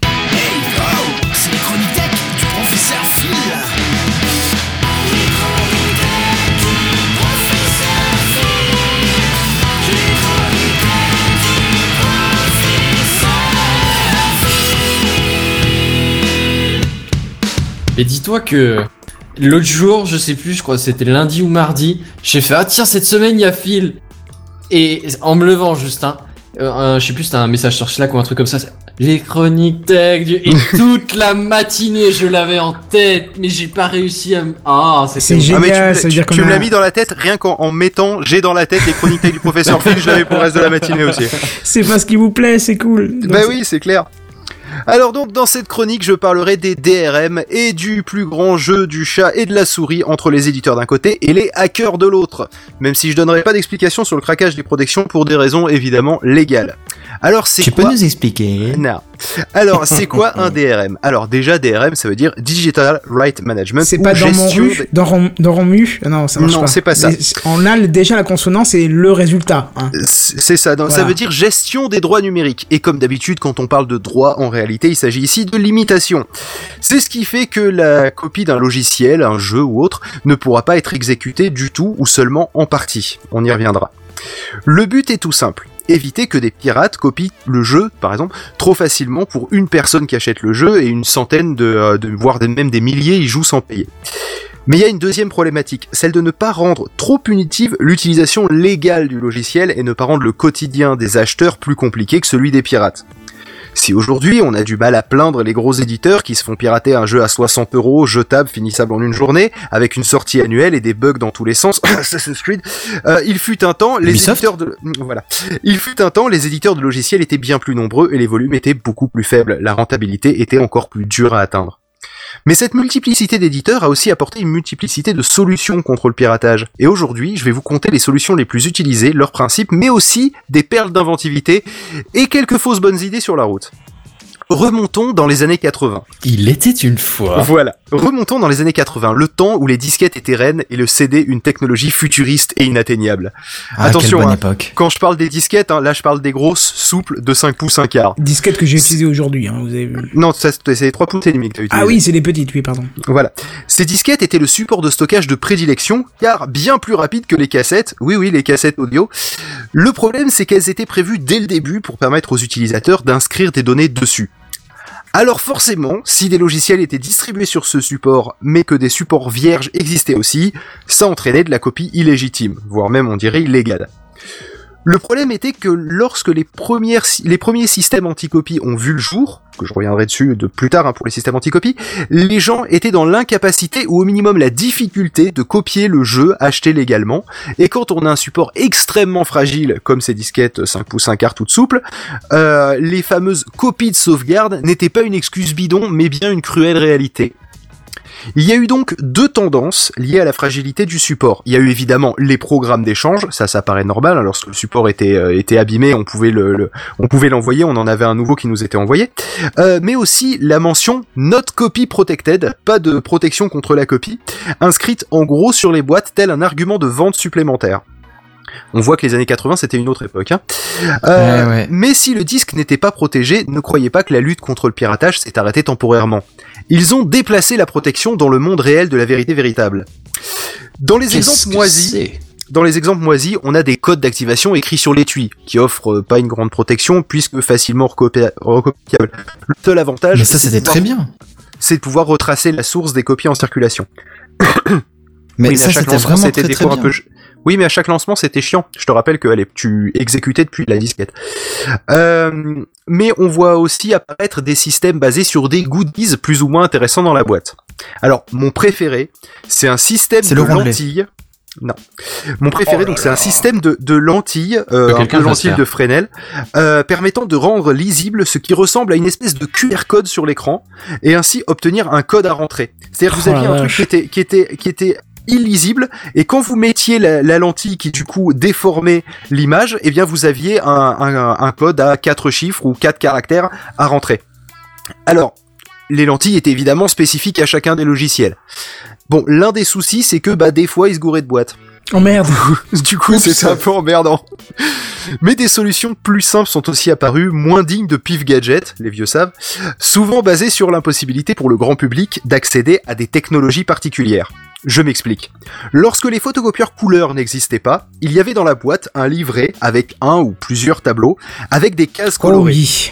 Le logiciel donnait une ligne et une colonne, éventuellement même une page, et vous deviez rentrer la couleur de la case désignée dans le livret. Oui, ça me dit quelque chose ça. En tant que daltonien, j'ai pas aimé cette période. hein. Tu m'étonnes. tu m'étonnes. Surtout qu'en général, c'était des couleurs qui étaient bien bien ternes parce que imprimées sur des imprimantes laser. Donc je sais pas si vous voyez, les, les couleurs sont pas géniales. hein. Euh, donc sinon, certains RPG jeux de rôle euh, fournissaient un livre assez épais, comme un livre de poche, euh, qui qui en fait racontait toute l'histoire qu'il y avait derrière le RPG. Et là aussi, pour lancer le jeu, il fallait entrer le mot à l'emplacement spéci- spécifié. Par exemple, page 32, ligne 12, mot numéro 3. La, photo- la Ah. photocopie d'un livre aussi épais aurait été plus onéreuse que d'acheter le jeu. Et en plus, ça, ça ajoutait un, un- un truc en plus. Il y avait aussi des roues en carton qui étaient assez difficiles à recréer soi-même, du coup, à aligner d'une certaine façon indiquée par le logiciel et qui généraient du coup un code qu'il fallait rentrer. Bref, le principe restait le même, un objet dans la boîte, impossible à refaire soi-même, servant à déverrouiller le logiciel. Sans cet objet, il était quasi impossible de le lancer. Vous pouvez tenter plein de combinaisons, c'est pour ça que je dis quasi impossible. On trouvera plus tard un système physico-logiciel. C'est-à-dire dans la boîte, un petit appareil, une clé, à Oh. brancher sur le port imprimante, puis USB plus tard, Ouais, il y a Appelé de ça. dongle. hein. Ouais, ouais, qui doit être branché pour permettre le lancement du logiciel, voire son exécution en général. Ça Là existe aussi, encore, ça? Oui, sur, Ouais. sur Cubase, euh, logiciel audio, t'as un dongle, même certains logiciels de, de, de conception de mode ou autre chose, tu as les licences viens. Ah pardon, vas-y. ah non, mais dis-le, non. c'est pas grave, je- t'ai fait ça pour Tesla. C'est Euh, j'allais dire, bah, c'est que vas-y, le de la raconte, pièce en raconte, fait. Bref, là aussi, on joue sur l'impossibilité pour le grand public de produire une contrefaçon de ces dongles. Et comme, comme le disait Kenton, c'est encore largement utilisé à l'heure actuelle pour des logiciels professionnels. Et aussi, et pourquoi pour des logiciels professionnels? Parce que en entreprise, il peut y avoir plusieurs ordinateurs qui ont besoin de ce logiciel et il serait facile de se faire passer le livret, par exemple, entre collègues dans un même bureau. Cela garantit donc qu'une copie par poste euh, euh, sera bien achetée. Oui, mais alors du coup, il y a un avantage à tout ça. Je sais pas si tu parles de l'avantage de ce dongle ou pas. Euh, non, je parle pas de l'avantage, mais je t'écoute. Bah en fait la licence en fait elle est mobile. Et ça c'est très intéressant. C'est vraiment un immense avantage de la licence mobile parce que disons euh, tu utilises euh, je sais pas moi ton logiciel au boulot mais le soir bah tu bosses encore chez toi à la maison parce que voilà tu bosses chez toi à la maison. Et ben tu prends ta clé avec parce que ça ressemble vulgairement à une clé USB que tu fous dans le PC et du coup ton logiciel que t'as payé qu'une fois et qui fonctionne soit au boulot, euh, soit ailleurs. Oui, tu bah, peux pas l'exécuter deux toi. fois au même endroit, Voilà, mais tu peux l'exécuter à deux endroits. Voilà, donc ça c'est vachement intéressant parce que du coup tu te balades avec ton logiciel, t'as besoin d'un logiciel. C'est vrai que dans l'idée c'est débile de se dire j'ai un ordinateur portable, j'ai un PC fixe pour mon boulot, les deux pour le boulot. Pourquoi je devrais acheter deux fois le logiciel vu que je vais jamais Eh l'ouvrir ben, deux fois en même fait, temps ce Ah que fait SolidWorks, intéressant. mon- le logiciel que j'utilise professionnellement, euh, c'est qu'en fait tu as deux licences. Tu peux l'exécuter sur deux ordinateurs. Oui d'accord, tu as deux licences, tu- mais tu- t'en vends voilà. qu'une alors dans ce cas-là. Oui, oui, ils t'en vendent qu'une voilà. et tu, et Et tu tu peux l'utiliser sur deux postes. Oui d'accord, mais Ce si qui- maintenant Ce qui on correspond te- à 99% des, des usages. Oui, mais si tu rentres à la maison, il te faudrait une troisième licence théoriquement. Alors qu'avec une Mais licence non, justement, mobile, euh, justement, c'est prévu. Non, mais parce que eux, ils disent que c'est euh, ton euh, ton PC euh, professionnel plus ton PC portable. Oui, non, mais d'accord. Ton vois, PC professionnel, ton PC portable, le PC de la maison, euh, le PC de la belle-mère, si jamais tu vas passer un week-end là-bas, c'est un exemple bidon, mais t'as compris, oui, ça non, peut mais je être intéressant. dire. Effectivement, Pour moi, la c'est vrai que licence ça, mobile, c'est la suprématie du dongle. Voilà. Après, bien sûr, ça prend une place sur tes ports USB et certaines machines n'en ont pas beaucoup, justement. surtout sur les mobiles, enfin sur les portables, ça peut Ouais. être chiant, mais euh, ça a quand même l'avantage d'être mobile. Et ça, c'est vraiment bien, quoi. Mais le problème, c'est que sa production est chère, et c'est la limite de son utilisation à des logiciels dont le prix est conséquent. Parce que forcément, euh, à, à produire, ça coûte peut-être 10 euros, euh, parce que c'est assez spécifique. Euh, parce que c'est pas juste une clé USB avec un stockage dessus et le, et la- le truc enregistré, euh, dans un fichier texte. C'est un peu plus compliqué que ça. Et puis il y a aussi le problème que le port, le nombre de ports est limité sur un ordinateur. J'ai vu des photos sur Reddit que je suis pas arrivé à retrouver pour ma chronique, sinon je l'aurais filé à Kenton, où euh, on voit euh, un dongle branché sur un dongle branché sur un dongle à l'époque où c'était branché sur les ports parallèles des imprimantes. Ah oui, bah et oui, donc tu du coup, il, Oh et donc du coup, on pouvait là. On pouvait brancher quand même toujours son imprimante sur En le port série, parallèle quoi. parce qu'il y avait une, une entrée, une sortie. Et, euh, et donc du coup, on pouvait brancher un autre dongle avoir. aussi. Et donc il y avait des dongles de dongles de dongles, enfin branchés sur des dongles, branchés sur des dongles, et c'était des pyramides de ouf. Oui, c'est marrant il arrivait à suivre l'ordi quand même. C'est putain, ça, quand même, ça commence à faire beaucoup de communication en parallèle, quoi. Non, je pense que ça va vérifier qu'une fois. Hmm. Euh, bon, bref. Possible, oui. Vient alors l'arrivée du CD. Beaucoup moins fragile, mais très volumineux pour l'époque. Les disques ne faisaient que 1 ou 2 gigas. Et surtout, encore une fois, De quoi, les impossible à. Les CD. C'est 650 Ouais, mégas, ouais, euh. c'est Non, ça, les faisaient 700 disques, mégas, alors les C- giga. justement les CD qui étaient très volumineux pour l'époque parce que les disques durs ne faisaient que 1 ou 2 gigas. Ah, d'accord. Les disques durs à Ah l'intérieur d'accord, des ordinateurs. quasiment autant dans un CD que dans un disque dur. c'est Voilà, moi je me rappelle que mon premier disque dur que j'avais avec l'ordinateur qui, qui, qui était le premier CD. un lecteur CD, euh, il avait 500 MO de disque. Oui, mais alors justement, Voilà. si je peux me permettre, quand les CD sont sortis, les disques durs n'étaient pas encore à 500 MO. Donc c'était une révolution d'avoir un support qu'en plus on pouvait graver, certes Ceci cher, est une Révolution. révolution. mais c'était une révolution d'avoir un CD d'avoir un support amovible, mobile, de usait, euh, qui était plus lourd que ton disque dur. hein. Voilà, c'est bon, c'est effectivement donc les premiers CD, les disques durs faisaient 500 MO. Bon, très vite ils sont arrivés à 1 ou 2 gigas, hein, quelques années plus tard. Mais euh, mais de toute façon, c'était largement trop gros pour euh, pour euh, pour pouvoir les euh, les, les Et copier. tu t'en vantes ou comment Donc- ça se passe? Non, je constate, c'est tout. Bref, encore une fois, impossible à reproduire pour le grand public parce que les graveurs grand public n'existaient pas. Ça a été assez longtemps la seule protection nécessaire. D'abord avec une partie des ressources du logiciel sur le CD, qui était techniquement nécessaire du coup, puis ensuite servant juste de clé permettant de montrer patte blanche au lancement et ou aux sauvegardes. À l'arrivée des graveurs, on revient à la bonne vieille solution d'empêcher la copie du support choisi. Alors, voici les trois techniques pour rendre un disque incopiable, sachant que ces principes s'appliquent au CD, mais s'appliquaient tout autant aux disquettes des années 80 de tout à l'heure. Alors là, je vais donner pour le CD, mais c'est le même principe. On peut par exemple presser des disques de 750 MO, comme quand les seuls CD gravables disponibles pour le ma- sur le marché à cette époque faisaient 650 MO maximum. Oh oui, qu'est-ce que c'était galère ça, fallait virer On des peut- vidéos et tout. euh, Voilà, chiant. on peut aussi tricher dans la table des fichiers et ou faire croire qu'un des fichiers a une taille gigantesque, ce qui permet de le copier sur aucun support vu qu'il monte virtuellement l'ensemble du logiciel à 1 giga et qu'un CD gravable ne fait que 800 MO pour les plus gros encore aujourd'hui. C'était le cas pour Tomb Raider par exemple. Mhm. Euh, et sachant que le fichier, tu pouvais pas juste le supprimer parce qu'il était nécessaire à l'exécution, bien entendu. Euh, le fichier qui était euh, artificiellement gonflé en termes de taille.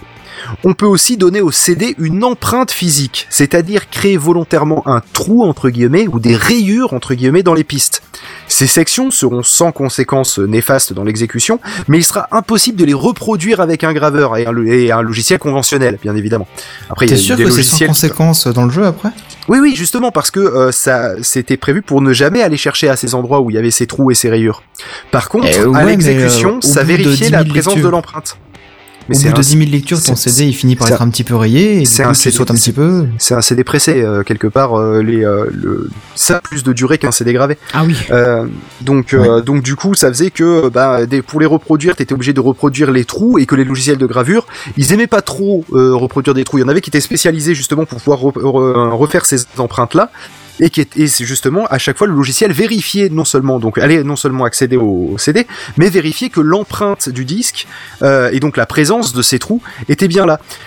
C'était le cas par exemple pour Windows 98 seconde édition, où il y avait un trou qui, est, qui était d'ailleurs visi- euh, visible si vous le regardiez sous, euh, sous un bon angle. Donc, Mais tu sais quoi, je vais euh, regarder ça, j'ai encore des CD. de- et bah tu de regarderas, il y a, 98. il y, a y a un trou, je crois qu'il est à peu près à 1 cm du, du début des pistes en partant du centre, de mémoire. Euh, plus tard, euh, il y a la PS2 qui a introduit le DVD. Vous vous rappelez? C'était c'était d'ailleurs Oui. un des lecteurs les moins chers euh, pour avoir dans son salon pour avoir les DVD. C'est encore Et validé avec la c'était- PS3 pour les Blu-ray après quoi. C'est ça. Voilà, alors c'était pas seulement pour en faire le lecteur de salon le plus répandu au monde, euh, et aussi euh, aider à faire décoller le format DVD, mais il a été choisi ce support parce qu'il était incopiable au début, faute de graveur là encore. Encore et Et toujours puis parce que le joué prix sur était cher sur les l'impossibilité premiers. Aussi. Donc là, c'est- Bah mais bon, toujours la technique anti-piratage, jouer sur la possibilité de reproduire le support. D'ailleurs, petit aparté, euh, on a aussi le cas no- notable de la Dreamcast de Sega, euh, qui a donc qui a décidé d'utiliser un disque particulier gravé un poil plus fin, le GD-ROM, qui permettait une capacité de 1,2 giga. Euh, par contre, il y avait une rumeur comme quoi, comme quoi le CD tournait à l'envers dans la Dreamcast et je ne suis pas arrivé à trouver une, une confirmation ou une infirmation de cette rumeur. Toujours est-il que très très vite des pirates sont arrivés à faire en sorte qu'on puisse euh, utiliser des simples CD-ROM vu que peu de disques utilisaient, euh, enfin plus peu de jeux utilisaient les 1,2 giga du disque. Et à l'époque des cartouches sur nos NES et Super NES. Ah bah justement, Ah, euh, t'as j'y viens. J'y viens. Vas-y, vas-y. Euh, Il Ah. y a des il y a, aussi des DRM plus subtils basés sur une double autorisation ou une compatibilité. Par exemple, il y a le lecteur de DVD euh, dans votre ordinateur et dans votre salon qui est zoné, c'est-à-dire qu'il ne peut lire des disques que de sa zone géographique et donc un DVD des USA ne pourra pas être lu en Europe. Cela vient d'un partenariat entre les fabricants de lecteurs et les studios. C'est aussi une forme de DRM. Et là où c'est très difficile de c'est parce qu'il faut changer le firmware du euh, donc faut flasher, enfin c'est hyper compliqué à faire. Euh, parce que justement, il y a une entente euh, dès la fabrication de votre lecteur. Donc là euh, va, va va casser la protection. On retrouve Et ça, c'est très zonage gueulasse pour aussi. les fans, les fans de, de jeux euh, au Japon. Voilà, d'ailleurs on, retrouvait un- on retrouve aussi le zonage sur les consoles. Par exemple, la Super Nintendo, elle avait un zonage physique. Il y avait les rainures d'insertion de la cartouche qui étaient pas au même endroit selon les zones et qui bloquaient donc l'insertion d'une cartouche hors de la zone de la Oh, les console, saloperies, quoi. agissant un peu, un peu comme une clé. Un adaptateur était donc bien évidemment en vente dans les boutiques de, euh, de, euh, de jeux vidéo que, euh, qui, qui, euh, voilà. Euh, qui étaient, on va dire, sympas avec leurs clients. Alors, évidemment, avec l'arrivée d'Internet, il est désormais coutume de vérifier en ligne la validité de votre copie. Pour les éditeurs, l'intérêt c'est que cette protection est un poil plus technique qu'un simple cra crack no CD. Euh, faut changer les, les, euh, enfin faut faire croire à son ordinateur qui se connecte à un autre serveur, c'est beaucoup plus complexe. L'inconvénient c'est les jours de lancement, les day one, euh, qui demandent des serveurs capables de gérer la charge. Et là, on peut dire que leur part du contrat n'est pas vraiment respectée. Là, tu peux citer les marques parce qu'on va. on- C'est vraiment Bah, des saloperies. toutes, euh. hein. Non, mais ça a vraiment. Bah, c'est le pas à peu problème, près c'est toutes, non, euh, on va dire que, on va dire que Ubisoft, je crois que c'est pas mal. C'est qui qui avait fait SimCity? Euh, c'est euh, EA Games. Electronic EA Arts EA Games, EA Games. Blizzard Ouais, voilà, qui s'était bah. foiré euh, sur Ah, Blizzard, c'est Diablo. quand même pas si, di- c'est non, pas mais si c'était foiré sur Diablo. Oui, il s'était foiré sur Diablo pendant près d'une semaine quand même.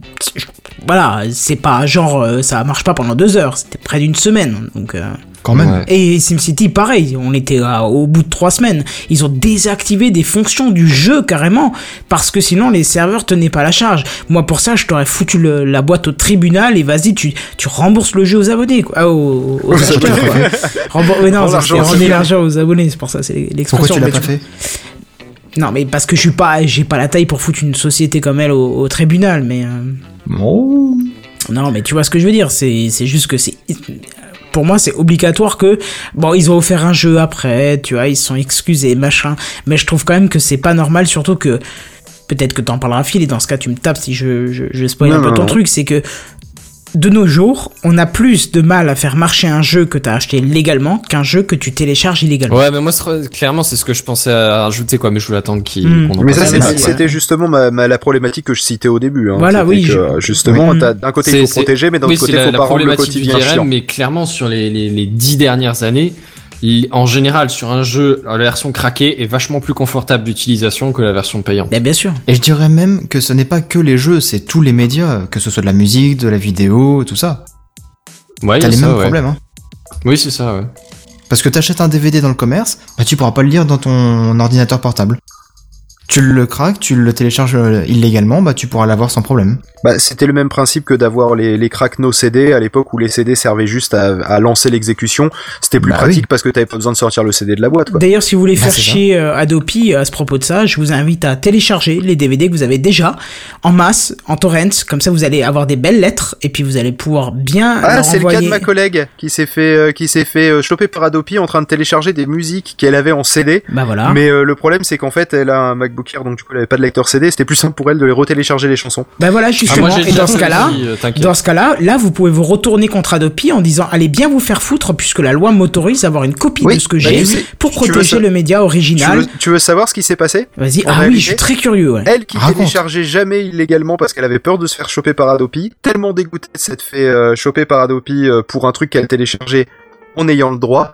Elle m'a, je lui ai donné un petit cours cet après-midi sur comment faire pour télécharger illégalement en passant par des services euh, qui euh, qui eux torrentent et ensuite t'as un petit drive et tu récupères en, en, en connexion cryptée les, euh, les fichiers que tu as tu as torrentés sur ton drive. Ah oui, d'accord. Elle Donc, passe du euh, côté obscur, quoi. On Donc du coup voilà grâce grâce à Adopi qui l'a chopé pendant qu'elle téléchargeait un truc légalement, euh, elle va pouvoir euh, télécharger illégalement euh, et ça l'a intéressé à la masse. technique du coup. Non mais euh, Voilà. franchement, Super, je sais que vous super êtes, éducatif les mecs. Vous n'êtes pas des masses à, à nous écouter sur TechCraft toutes les semaines, mais si vous avez la possibilité, franchement, n'hésitez pas à faire ça. Vous téléchargez euh, les CD, les DVD que vous avez. Et une fois que vous avez la lettre, euh, faites une main courante parce que du coup ils seront ils sont vite mis au courant qu'ils ont une main courante contre eux. Mais pour bien leur signifier qu'il faut arrêter de se foutre de la gueule du monde, que déjà vous payez euh, une taxe euh, à la copie privée et que si en plus ils vous avertissent en disant c'est mal de télécharger, bah il faut leur dire fermez bien vos gueules. Voilà. Oui, parce qu'en plus, faut savoir qu'on la paye, cette putain. Voilà, vous la payez pour avoir le droit de faire ça. Et alors en plus recevoir une alerte comme quoi vous avez téléchargé un truc illégalement alors que vous l'avez chez vous, non, faut, faut arrêter de faire chier le peuple. Il y a un bout d'un moment où, où faut arrêter quoi. Mais enfin, bah, bref, vas-y, continue, Phil. Bref, moi ce que je propose c'est qu'on termine par le plus subtil et au final le plus malin. On les connaît tous sous le nom de DRM Game Breakers. Je sais pas si vous avez entendu parler, Euh, mais il y a des versions aussi pour des logiciels non gaming. Un game breaker, originellement, c'est un bug qui rend le jeu impossible à terminer. Dans le cas des DRM, son fonctionnement est simple, faire croire que vous avez déjoué les protections, donc il se lance, pour finalement bugger le plus ou moins subtilement, et des fois même vous faire dénoncer sur les forums, euh, ou pour les plus cons directement au SAV de l'éditeur. Donc voici pour finir, et comme j'ai toujours rêvé de faire un top, voici le top 5 des meilleurs game breakers selon moi et moi seul. Ah bon Numéro 5, euh, le plus énervant. Alors, il faut là c'est Michael Jackson The Experience qui est sorti en 2010. Lorsque euh, alors c'est sur DS je crois. hein. Euh, lorsque vous lancez le jeu donc en utilisant une cartouche R5 hein, euh, classique. Alors ça n'a rien à voir avec un véhicule de chez Renault, hein, je précise. Euh, donc, euh, à la place de la musique ou par-dessus la musique, euh, eh bien vous aurez un magnifique concert de Vuvuzela, de Vuvuzela, je sais pas trop comment ça se dit, euh, à la place de la musique. Si vous pouvez aller chercher euh, Michael Jackson The Experience, Oh. Vuvuzela sur YouTube, vous verrez que c'est absolument insupportable. Euh, voilà. Numéro 4, euh, le plus subtil à mon sens de tous, parce que là justement j'en parlais de, de se faire avoir et de se, de se plaindre auprès de l'éditeur, euh, c'est le cas de Batman Arkham Asylum, sorti en 2009, où il y avait du gaz empoisonné au niveau du sol, chose qui n'était pas présente dans la version non piratée. Et il faut savoir aussi que Batman avait des les ailes trouées, hein, c'est-à-dire il était impossible pour Batman de planer, euh, ce qui est une des fonctions euh, que l'on utilise assez régulièrement dans le jeu, donc du coup c'était impossible de vraiment progresser. Alors il faut savoir qu'il y en a qui sont allés se plaindre sur les forums de Eidos Games, euh, qui est donc justement le, le, le truc, et où euh, les, euh, les gens euh, répondaient que euh, le problème qu'ils avaient c'était pas un bug dans le code du jeu, mais un bug dans leur code moral, euh, parce qu'ils disaient qu'il n'y avait pas de, de donc justement de, de gaz empoisonné, et en plus le mec se plaignait alors que le jeu n'était pas encore sorti sur PC, euh, au Ah, moment et où mec il se super plaignait. malin, Donc, quoi. le mec super malin, mais toujours est-il que ça c'était pas mal parce qu'il y avait énormément de, de forums qui, bon certes, à un peu avant parce que le jeu avait fuité, mais aussi après, euh, plein de forums où les gens se plaignaient justement d'avoir euh, d'avoir euh, ces, euh, ces bugs là et où euh, justement, eh ben ils étaient en train de se dénoncer eux-mêmes d'avoir euh, d'avoir piraté le jeu. Bravo, bravo, donc messieurs. ça, c'est- donc ça, je trouve que c'est vraiment le plus subtil de tous. Je je sais qu'il un Numéro 3 Ah, pardon. Le, ah, pardon, oui, vas-y. Non, non, vas-y, parce que ça, Non, c'est sans les trois derniers. Donc, euh, Je peux continuer à faire mon. Link the Sun, hein, sinon. Non, mais c'est vrai, tu le le- fais bien. Le numéro 5 et le numéro 3. oh la vache. Alors numéro 3, le plus débile, euh, Crazy Warhead, sorti en 2008. Euh, alors là, faut savoir qu'en fait, lorsque vous utilisez ce jeu en version piratée, euh, donc sans le patch hein, qui permet d'enlever cette fonction-là, parce qu'il faut savoir que tout a été résolu avec des patchs euh, qui justement euh, bloquaient le blocage. Euh, donc là, euh, vous aurez euh, toutes les armes du jeu euh, sans problème, à part que vos balles seront remplacées par des poulets. c'est pas mal ça. C'est mignon Et, ça. euh, et, de lourd, C'est gueule. plein de poésie. J'ai envoyé à, à Kenton sur Twitter le euh, ou à Techcraft je crois d'ailleurs le la, la vidéo où on peut Ah. voir euh, justement mais sinon vous cherchez euh, Crazy's euh, Chicken ou Crazy's Poulet euh, Bug et vous devriez trouver la vidéo j'avoue que c'est assez marrant alors faut savoir que ces poulets ne font aucun dégât hein, c'est pas simplement que, que c'est des poulets à la place des balles hein. Euh, donc du coup si vous pouvez finir le jeu mais il faudra les choper euh, à la main l'in- l'intégralité des ennemis donc ça rend le jeu un poil plus difficile Ah, c'est le, c'est juste peut un être en Oh. fait. C'est, ils ont, ils ont juste forcé le, défi, la- la- le niveau de difficulté à hardcore, c'est tout. Voilà, c'est ça. Numéro 2, le plus éducateur. Donc, alors c'est Game à Dave de Tycoon. Crisis, Oui, quoi attends, attends, avant d'avancer, Oui, à propos oui, de oui. Crisis, je suis en train de regarder la vidéo en même temps, les ennemis aussi tirent des poulets. Oui, tout le monde tire des poulets. Oui, toutes les Donc balles du sont coup, remplacées par des poulets. forcément Ah. plus difficile. Ouais, c'est chaud quand même. hein. Bah non, tu vas au couteau. Ouais. Enfin bref, ça rend le jeu, ça rend le jeu beaucoup moins C'est beaucoup quoi. moins fun quand même. Voilà. quoi. Tu... Rigolo deux minutes, mais à mon avis, se taper tout le jeu avec des poulets. euh, Il doit y avoir des mecs qui ont dû faire ça d'ailleurs et le et le balancer sur YouTube. Je suis sûr qu'il y a un mec qui a fait un walkthrough complet Bah, avec bien des poulets. sûr que oui, c'est sûr et certain. Certainement, ouais. Ça, c'est comme la règle 34, mais avec des poulets, quoi. Euh, donc, j'en étais où? Oui, donc euh, le plus éducateur, euh, donc c'est mon numéro 2. Pardon, c'est mon numéro 2, le plus éducateur. Donc euh, Game Dave Tycoon, sorti en 2013. Euh, faut savoir que ce jeu, en fait, en l'occurrence, euh, vous, euh, vous faisiez, vous, vous faisiez, vous faites, euh, vous faites tourner une boîte qui crée des jeux, des jeux vidéo. C'est pour ça que ça s'appelle Game Dave, Dev pour euh, développement. Euh, et donc vous devez euh, décider sur quelle plateforme vous allez publier votre jeu, etc., etc. Donc euh, c'est un peu, bah, c'est un jeu de gestion en fait. Et si vous avez piraté le, le jeu au bout de quelques de quelques heures de jeu quand même, hein, euh, eh bien votre boîte coule à cause du piratage en fait. Vous avez un Ah. message en disant que vous avez fait trop pirater et euh, votre boîte se, se retrouve euh, à, à couler alors que vous avez vous avez déjà joué et investi Bah ça un marrant petit peu ça, votre parce temps. que du coup... euh, c'est celui qui est mieux moi, ça intégré m'est au pas final. arrivé. Ah, parce que tu l'as piraté, Benzen. Je suis choqué. Alors, de... non, non, non, non, non, non, alors je tiens à préciser tout de suite, je vais me défendre, j'ai C'était pas pour l'expérience. Mais non, c'est pas une expérience pour moi, c'est juste, il y, a plus de, de, de version d'essai, tu vois. Ça existe plus. Il y a plus de démo. Ah bah De du coup, démo, ça fait une bonne version d'essai. Et moi, en fait, c'est, bah, alors, je- vous pouvez vérifier, hein, je, l'ai- je l'ai sur mon compte Steam, c'est pas, c'est pas la question. Mais je l'ai d'abord essayé en version crack, comme tout un sacré Mmh, paquet de jeux que j'ai Bah ouais. essayé. Je suis d'accord, il y a aussi quelques jeux que je teste d'abord parce que effectivement il n'y a plus de version démo et c'est bien dommage parce qu'on est en Mais droit d'essayer. euh, euh. enfin, c'est vraiment, c'est, pas, pas tous, mais une énorme majorité, je les teste, euh, j'utilise la version crack comme une version démo, quoi. Oui, non, mais je suis d'accord avec toi. euh, Quand j'achète un FUT, je vais le tester avant de l'acheter, tu vois. il y en a d'autres que, que, j'a- que j'achète tout de suite avant même de, de prendre une version crack, mais, euh, mais c'est, c'est vraiment, c'est ma version démo à moi. Mais pour le coup, je l'ai acheté, mais j'avais fait une partie à peu près entière et j'ai pas eu le souvenir d'avoir, Eh bien, pareil pour moi. Pareil pour moi, je l'avais en version pirate et j'ai jamais eu rencontré de problème. Alors certes, il y a eu des moments où j'ai perdu un petit peu de sous parce que effectivement, il y avait des pirates qui avaient attaqué euh, ma boîte. Oui, des pirates Mais- qui avaient attaqué ta boîte, mais pas des gens qui avaient piraté ton jeu. T'étais peut-être pas allé assez loin dans le jeu en fait. Bah, je l'avais fini. Non, ou alors les. Ah, bah, oui, c'est ça. Ou alors euh, ma théorie, c'est que juste les, les développeurs ont, ont proposé un. Ont- comment ont mis en avant une version qui était euh, piratée, genre ils l'ont diffusée sur le net. C'est ce que Damien nous dit dans les, dans les commentaires. hein. Mais, Mais euh, il mais me sauf semble qu'il y a, qu'on qu'il y a en des, avait des parlé. pirates qui ont dû récupérer une version officielle euh, non abîmée et que, que Seven et moi on est tombé sur celle-là. Oui, ou dans la Peut-être, version craquée, ils avaient patché pour pour enlever ça, parce que très souvent ça se ça se fait dès que Oui, les voilà. bugs sont euh, sont identifiés comme étant justement euh, des euh, des euh, DRM gal- euh, game breakers. Surtout qu'on a une, on a une source maintenant de, de- malheureusement de jeux piratés euh, propres qui, qui tournent, c'est euh, Godall Game, quoi, le, le site euh, qui propose justement les jeux sans DRM, mais en général ça se retrouve très rapidement sur le net, quoi. Et, Et, enfin, parfois même, t'as la version en ligne qui fonctionne aussi sur Oui. Bon et enfin numéro 1, le plus cruel de tous. Excuse-moi, est-ce que tu pourrais refaire le numéro 1 mais un peu plus proprement quand même Parce qu'il était pas aussi bien que les autres numéros. Numéro 1, le Bien. plus cruel. Merci. Je vais vraiment je vais vraiment faire des, des, des- euh, un clone du point culture. Ah oui, tu peux le faire, t'as un peu Euh, une voix similaire, ça passe bien. Donc, euh, tu ouais. sais qu'un jour, mon, mon père a regardé une vidéo de Link the Sun et s'est tourné vers moi. Il fait Eh, c'est pas mal ce que tu fais maintenant. C'est- gentil, mais c'est pas moi. C'est cool. C'était celui sur les, euh, les, euh, les animaux un peu chelous euh, qui, euh, qui existaient. Et il fait Mais ça fait longtemps que tu l'as faite cette vidéo? Mais je dis, non, mais je l'ai pas, c'est pas moi. et sur le coup, il, me croit, il, il a fallu bien trois minutes avant qu'il me croie parce qu'il croyait que je les connais. Euh, bref, euh, sinon rien à voir. Donc le plus cruel, c'est Earthbound qui est sorti en 1994. Alors c'est un RPG qui au début, lorsque vous une version piratée, affiche un message vous disant que c'est pas bien le piratage. Et puis il est un poil plus difficile que la version légale.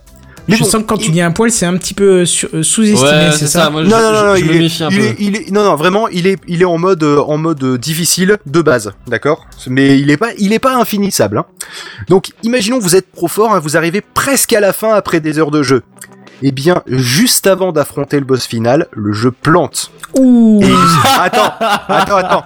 Et il supprime ta sauvegarde. Ouh. Ah le bâtard Oh, Ah l'enculé Ça, c'est vraiment le plus cruel. Ah je la chercherai- catin misogyne. Mais ça, c'est c'est beau. Hein. Je... Ah non, Alors, effectivement, je, je suis sur le comment euh, Peggy 18 là, mais, Ah, mais c'est- magnifique. non, non, mais- Là, là, moi, franchement, quand, quand j'ai découvert ça, c'est ça qui m'a donné envie de justement faire cette chronique sur les DRM. Je me suis Tu dit, m'étonnes. il faut que je vous partage ça. tu peux pas passer à côté d'un truc pareil. Mais Alors, j'ai bon, déjà joué à un jeu que j'avais acheté où effectivement il y avait un bug dans le jeu qui fait que tu pouvais pas avancer plus loin que euh, Oui, deux mais ça, c'est ce qu'on appelle un game breaker. C'est, mais ça, c'est effectivement un bug. Euh, mais là, c'est un bug qui est voulu quand c'est le cas d'un DRM game game breaker. Ouais, bah ouais. Alors bon, évidemment, il existe des milliers de CDRM hein, et quelques autres perles en termes de game breaker, mais je voulais finir cette chronique en fait en rendant hommage au camp d'en face, à ceux qui tentent de protéger la valeur de leur travail, surtout bah, quand c'est fait intelligemment, et en l'occurrence pour F-Bound de façon euh, très très intelligente. Si, si on peut juste dire un truc, à moins que t'aies encore. euh, Et j'ai fini ma chronique. Ok, juste si on peut dire un truc, on a un gros, gros, gros, gros, énorme problème sur les DRM en ligne actuellement. Euh, ça va devenir un vrai calvaire. C'est que aujourd'hui, vous ressortez votre Mario Bros d'il y a 20 ans, même si dedans il y avait une puce qui permettait de vérifier que c'était pas une copie matérielle, eh ben vous le jouez encore. Mais dans 20 ans, quand vous voudrez lancer votre euh, dernier Diablo ou votre dernier SimCity, étant donné que les, les éditeurs auront éteint leur serveur, vous avez l'entièreté du bras dans les parties anales. Tu Si fais vous- comment pour activer Windows XP dans, dans 20 ans Au Windows XP, il s'active déjà. hein. Il s'active sans, sans la ligne. Hein. J'ai pas besoin Euh, d'aller en ligne pour l'activer. non, non, bah, Ça dépend si on parle de la version officielle ou pas en fait. Moi, je Ah parle bah, de la mais, version euh, officielle. version hein. officielle, j'ai pas, j'ai pas du tout besoin de, l'activer en ligne, euh, XP. T'es sûr de ton coup Ah Ah, bah, si, j'ai un moi, numéro de série euh, qui est en volume avec un certain nombre de licences et j'ai pas besoin d'activer quoi que ce soit en ligne. Écoute, je te jure que moi, il y a oui, une activation XP, en hein. ligne et que euh, sur sur un des ordis de la de la boîte que malheureusement je réinstalle régulièrement parce que c'est l'ordi des stagiaires forcément avec XP. Euh, Et il faut que des trucs sales dessus, c'est ça Encore XP dans une entreprise, putain. mais oui, mais c'est l'ordi des stagiaires, donc c'est celui où on s'en fout. Et puis, euh, comme en plus euh, c'est euh, les stagiaires export, euh, de temps en temps, ils ont besoin de se connecter sur des sites russes. Et c'est pas eu un cliché. Euh, en général, c'est l'ordinateur qu'on ne connecte pas au réseau, euh, autre que que justement plus ou moins directement à la box, euh, parce que euh, après il y a il y a Avira ou autre qui pète un fusible lorsqu'on fait une vraie vérification, donc pas juste celle euh, qui fait naturellement. Euh, parce que c'est bardé de virus et c'est vraiment pas une connerie. Donc en général, une fois qu'ils ont qu'ils ont fini, on le on le formate et on remet. Et donc on a tellement utilisé cette licence toujours sur ce même ordinateur que l'activation par internet euh, ne fonctionne plus. On est obligé d'appeler sur le sur le, le standard téléphonique où il te Oh, oui, donne mais le code à rentrer. ça. Mais bon, toujours est-il que le jour où il coupe ça pour XP, euh, et ben on sera pas dans la merde pour l'activer. On sera obligé de le formater tous les 30 jours. Ben, moi, Voilà. j'ai pas ça, hein. honnêtement. euh, j'ai un numéro cool. de, de licence en volume et euh, je peux l'installer un certain nombre de fois. Et tant que je suis pas arrivé à ce nombre de fois, ben. Ah mais nous on y est largement arrivé, tu penses Mais euh, Non, en fait, t'as pas compris mon côté ironique du truc. C'est-à-dire qu'on a acheté. X licences, mais depuis on réinstalle des postes en XP qui ont besoin, on n'a pas besoin de se connecter au net et je- en gros c'est illimité, tu vois. Ah d'accord. Ok. Mm. Donc voilà, donc c'était les, les DRM. Mais oui, effectivement, ça va. pour tout ce qui est activation de jeux en ligne ou même de logiciels en ligne, euh, c'est euh, Oui. on n'est plus au temps où euh, bah, ton logiciel, t'es sûr que pour 20 ans il fonctionne. C'est Ouais, on est du honnête. jetable. On est honnête, un OS dans 20 ans, t'auras peut-être pas forcément envie de le montrer, à moins que tu sois professeur et que tu veux le montrer à tes gamins. mais, mais un jeu, par Historien. contre. Vous avez vu comme c'était la guerre à l'époque Je vais, je vais Oui, dire non, mais D'ailleurs, un jeu- petite question. oui. Petite question pour euh, Blur. Est-ce qu'il faut une activation en ligne? Ah non, non mais toi tu te tais maintenant, ça suffit. Non, parce qu'en fait, il l'a Quoi? acheté, c'est pour te dire, en fait, il l'a acheté, euh, Seven. C'est voilà, et parce Bah qu'il oui. il connaît pas l'histoire, en fait, de Benson, c'est pour ça qu'il s'énerve. Parce que lui, il arrive pas à l'activer ou je sais pas quoi. ou- en fait, en fait, Seven l'a acheté en CD. C'est pour ça qu'il est là, il Oui. est en train de paniquer, Ah, d'accord. du coup. Il est en train de paniquer, en fait, est le un Seven. vieux jeu, j'ai un peu peur que du coup je puisse pas l'activer en fait. Bah voilà, c'est peut-être ça. Alors oui, c'est Activision, les mêmes qui font que Call of Duty, et oui, il faut les activer. Mais en plus de ça, il y a des trucs bien plus intéressants. Tu peux pas récupérer ton compte. Il y a zéro Ah. moyen de récupérer ton compte, quel qu'il soit. Ah bah voilà, comme ça c'est fait. Bon bref, on va pas débla... enfin on va pas raconter un petit peu ce qui se passe C'est sur des les salopards. jeux. Voilà. Je vous propose, à moins que vous ayez encore quelque chose à dire sur les DRM, qu'on passe sur le Non. dossier de la semaine. Ça On marche. peut y passer. C'est parti. Tu as entendu le dernier truc là Tu as vu l'iPad qui est sorti la dernière fois? C'est le dossier de la semaine. C'est le dossier de la semaine. C'est le dossier de la semaine. C'est le dossier de la semaine, mes amis. Ah, ça c'est moderne. Ça, c'est moderne. Et justement, ça va être moderne parce que niveau travail collaboratif, il y a quelque temps, je vous ai déjà fait un dossier sur Slack, hein, qui est une interface de Oui. communication euh, et de collaboration. Et il faut dire qu'il est plutôt efficace. Ah, la parce que, collaboration euh, dans Techcraft, c'est souvent. hein, c'est ouais. une tradition la collaboration dans Techcraft, c'est ça C'est parce qu'on vient du nord-est de la France. Euh, mais alors. Oh non, non, non, non, non, non, non, ça me plaît pas, je cautionne pas du tout là, va mais bien non, te. hein. non plus, on cautionne pas, mais c'est un passé. Qu'est-ce que tu veux qu'on fasse C'est borderline, c'est vraiment borderline, pas. euh, Ah pas bah oui, c'est à la frontière. Bah hein, oui, on dans quel rien. pays c'est exactement Là, ça passe mieux, ça. Bande de bâtards. Bref, justement, euh, cette semaine, moi j'ai commencé à tester un nouveau service de travail collaboratif, ou plutôt un gestionnaire de tâches collaboratif qui s'appelle Trello.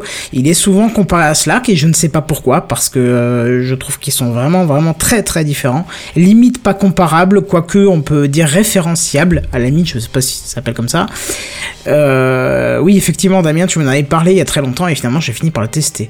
Donc Trello, ça a été lancé en 2011 et ça a été inspiré, et c'est là que ça va faire plaisir à Seven, par une méthode de travail déployée par Toyota dans les années 1950. C'est une Le méthode... toyotisme. Non, c'est une méthode qui s'appelle Bah, je partais Kan- là-dessus aussi, Kanban. Et euh, je vous laisse aller vous renseigner si vous le souhaitez, euh, je sais pas, genre sur Wikipédia, toutes les infos, c'est assez intéressant comme méthode. Et euh, justement, euh, sur, sur, sur Trello, contrairement à Slack, vous allez trouver toute l'interface en français, donc ça c'est intéressant. On retrouve effectivement quelques petites similitudes avec Slack, puisqu'on peut diviser aussi en channels, sauf qu'on retrouve ça sous le nom de tableau, qui constituent en fait des thèmes de tâches à traiter. Alors, par exemple, pour que ce soit un peu plus concret, j'en ai créé un pour TechCraft, qui regroupe toutes les tâches en cours et pour, euh, pour cette saison et pour la, la saison prochaine. Mais bien sûr, vous pouvez créer des tableaux sur vos thèmes, euh, je sais pas, comme les vacances, euh, une liste d'achats. C'est l'équivalent du Véleda dans ton bureau, quoi.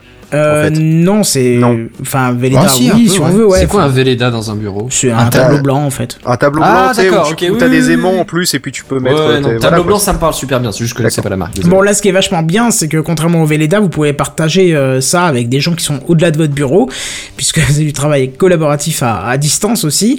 Euh, D'ailleurs, je sais pas si t'as remarqué, mais je t'ai répondu à propos de tes questions sur le Trello. Oui il faut que tu me nommes dedans pour que je sois averti sinon je, vais en parler aussi. Ah, d'accord. Voilà. Comme dans Slack. pas, voilà, comme dans Slack, effectivement. Par exemple, vous pouvez partager un tableau, euh, je sais pas moi, avec votre bien-aimé concernant euh, une liste de courses, tu vois, ou je sais pas même, ou un projet de bricolage dans votre petit cocon, etc., etc. Ou alors, partager un tableau avec vos collègues de travail pour pouvoir déléguer certaines tâches de vos projets, parce que vous pouvez faire des checklists dedans, et ainsi de suite. Et Je viens justement... d'avoir une image d'un frigo connecté avec Trello dessus, qui en fait sera exactement pareil que mon frigo à l'heure actuelle. Brevette-le, Mais parce juste que avec un franchement, ça, écran. sera- ça serait bien. Et justement, pour chaque tableau que vous créez, vous pouvez définir une équipe de travail concernée par ce tableau et y poster des cartes.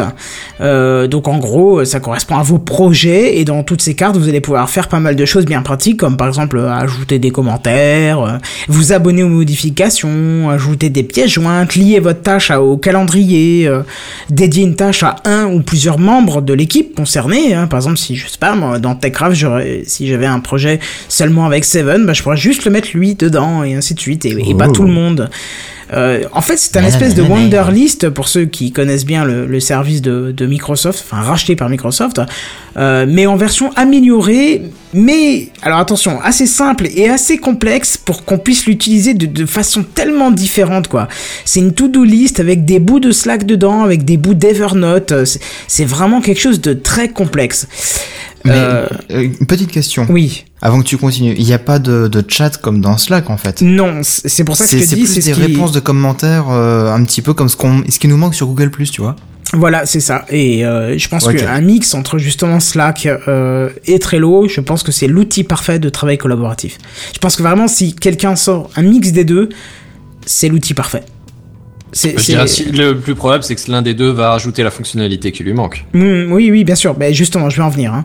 Les exemples d'utilisation d'ailleurs sont qui sont fournis par le site de Trello vous montrent d'ailleurs bien toute la puissance qui est complètement insoupçonnée du produit. Euh, Moi-même, je l'utilise depuis quelques jours et chaque fois que je vais voir des exemples de tableaux, je me dis ah mais putain, on peut faire ça comme ça. Mais oui, c'est vachement bien. Mais oui, c'est clair. Mais oui, c'est clair, comme tu Exactement. dis. Mais oui, c'est clair. Et euh, justement, vous avez un petit peu comme Slack la possibilité d'activer des outils supplémentaires, dont un qui est, qui est plutôt intéressant puisqu'il vous propose euh, de donner la possibilité aux, à- aux membres de votre équipe de voter pour une carte. Euh, ce, ce qui est vachement intéressant pour constituer un sondage. Exemple bidon. Je ferai une carte de vote euh, sur un thème d'émission pour TechCraft ou je sais pas ou une, ou une liste de noms pour un futur invité, euh, voilà. Et ben les Ou membres un- de Un endroit à aller visiter en vacances. voilà, par exemple, ce que tu veux, n'importe quoi. Ou tiens, on achète plutôt des œufs euh, de caille plutôt que des œufs classiques euh, pour ta liste de courses. Eh ben, les membres de l'équipe ou les gens de ta famille pourraient voter pour la solution qui leur convienne le mieux. Donc ça, c'est intéressant. Tu tout intégrer dans un ge- gestionnaire de tâches. Tout comme Slack, vous pouvez intégrer à Dropbox et à- vous pouvez intégrer pardon Dropbox et Google Drive, donc ce qui est vachement bien pratique euh, pour directement placer un document dans Trello, même si vous n'êtes pas sur un poste où vous avez installé Dropbox ou Google Drive, euh, je sais pas genre j'y pense sur mobile, hein, parce que l'application est aussi sur mobile, et euh, où les fichiers ne seraient pas en local dans le téléphone, donc là ça, hop ça va chercher direct sur Dropbox, ça inclut le document. Alors, le service est gratuit de, base, mais propose une version Gold à 5 dollars par mois qui vise vraiment le secteur professionnel parce que, par exemple, euh, les limitations, c'est qu'on ne peut pas mettre une pièce jointe de plus de 10 mégas. Euh, si vous passez en Gold, ça passe jusqu'à 250 mégas. Mais, euh, par exemple, le, le Gold vous permettra de, de- de personnaliser plus finement votre fond d'écran. euh, de passer euh, la limitation des 100 membres de votre équipe, euh, de sauvegarder vos recherches, euh, Qu'est-ce que je peux mettre encore D'ajouter d'inutiles stickers, il faut le dire. Donc voilà, vous constatez que vraiment le but, euh, c'est c'est- si vous passez en gold, c'est vraiment de financer Trello, euh, j'ai envie de dire par choix, Ouais. tant la limitation d'un compte gratuit est faible. Tu vois, c'est... Enfin, pour l'instant, elle est faible. Peut-être que ça changera avec le futur. Ah oui, peut-être que quand ils verront qu'ils génèrent pas assez de comptes payants, peut-être que ça changera. Ouais, voilà. Bon, moi je vais être honnête, hein, j'ai testé au moins une dizaine de gestionnaires de to-do list et il y a très peu de to-do list qui ont réussi à me garder euh, plus de deux jours. Je sais pas ce que ça va donner avec Trello, mais pour l'instant, depuis lundi, je l'utilise et je trouve que c'est vraiment bien foutu, tant sur PC que sur ça fait mobile. trois jours. Bah voilà, tu vois, donc déjà ça fait un jour de plus. non mais t'as compris, euh, j'utilisais Wonderlist avant, mais j'avais vraiment du mal à m'y tenir. Et là, Trello, c'est tellement euh, granulaire que euh, je t'avoue que j'ai tout mis dedans. toutes mes tâches pro sont dedans. Et euh, je m'en sors mieux, honnêtement, qu'avec les autres. Enfin, je suis plus attiré pour l'utiliser, en tout cas, peut-être l'ergonomie hein, du truc qui fait que. En tout cas, je suis beaucoup plus attiré pour mettre à jour les choses, vraiment tout mettre dedans, et voilà quoi. Et en mode gratuit, t'es pas limité en nombre de tableaux, par exemple? Non, j'ai pas, enfin, je n'ai pas créé assez, mais je crois pas, non, ça, ça me dit rien. Dans, l'offre Gold, j'ai pas vu parler de ça, donc je peux pas te dire. Parce que ce serait, par exemple, l'une des limitations de base, en fait, d'une offre gratuite par rapport à une offre payante. Ouais, mais c'est pas le cas, apparemment. Enfin, j'ai pas vu ça en tout cas. Bon, alors en tout cas, euh, vous vous doutez bien qu'un outil de la sorte, euh, surtout en 2016, vous pourrez le trouver euh, bah, sur toutes les différentes plateformes mobiles, iOS et Android. Alors par contre, Windows Mobile, il pue du code apparemment, puisque comme d'habitude, j'ai envie de te dire, euh, désolé pour toi la mise à feu, mais c'est pas disponible sur Windows Mobile, et c'est bien dommage. Alors si vous êtes encore, si vous êtes pas encore convaincu par le produit ou que vous n'avez pas encore bien ficelé le produit, je vous invite à aller consulter l'adresse http bah, les trucs de base trello.com slash inspiration euh, pour vous faire une idée parce qu'en fait elle regroupe en une page euh, des tonnes et des tonnes d'utilisation de Trello. Vous allez voir que chaque exemple c'est une utilisation différente à partir du même produit de base.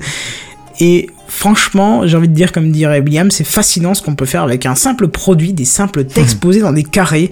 C'est complètement dingue. Je, je- enfin, moi, je suis fan. euh, vraiment, je suis fan. Je vais m'en servir pour le boulot, c'est sûr. Euh, pour Techcraft, moi, je vous propose de l'utiliser pour mettre en place les projets euh, en, en parallèle de Slack pour vraiment en discuter. Je pense que les outils sont complémentaires, même si il aurait été vraiment évident que l'outil parfait aurait De été le mix des deux. Ouais, les- le mix des deux, c'est-à-dire d'un côté le Trello et avec une partie euh, Chat à côté, plus facile, ouais. du Slack avec la, la mise en parallèle des documents, je pense que l'outil parfait euh, serait enfin là. Mais pour l'instant, c'est deux services séparés malheureusement. Euh, toujours est-il que ça s'utilise bien avec des plugins et des machins que vous pouvez rajouter l'un à l'autre puisque Slack peut se coupler avec Trello et Trello peut se coupler avec Slack aussi sous différentes fonctions, donc ça peut être intéressant d'exploiter ça. Je, je l'ai pas encore fait parce que voilà, mais je pense que d'ici quelques temps, je vais tester l'intégration de Trello dans Slack et inversement. Voilà, est-ce que je vous ai donné un petit peu envie de tester Trello? Bah, Ok, est-ce que je vous ai donné un, verre un peu en envie de, vous taire et de vous je, je suicider vais tout juste suite après ça? répondre, Ouais, Kenton. Oui, parce que toi tu l'as Euh, utilisé un petit peu. Je l'ai utilisé un tout petit peu. Honnêtement, je me suis connecté peut-être 5 minutes euh, en deux jours. D'accord. J'ai pas, eu, j'ai pas eu beaucoup de temps pour, euh, pour me connecter, pour regarder tout ça. Mais euh, j'ai déjà décelé un point positif et un point négatif. Vas-y, dis-moi. Le point positif, c'est que c'est très intéressant, très sympa. Et c'est bien. Le point négatif, par contre, c'est que c'est pas disponible sur le proxy de mon entreprise. Ah oui, ça c'est con ça. C'est pour ça que je t'invite à télécharger Tor. Comme ça c'est fait. Mais non mais t'as compris Ouais. ce que je veux dire. C'est c'est vrai que c'est dommage parce que justement c'est un outil de travail collaboratif. Pourquoi l'interdire en entreprise? C'est ridicule.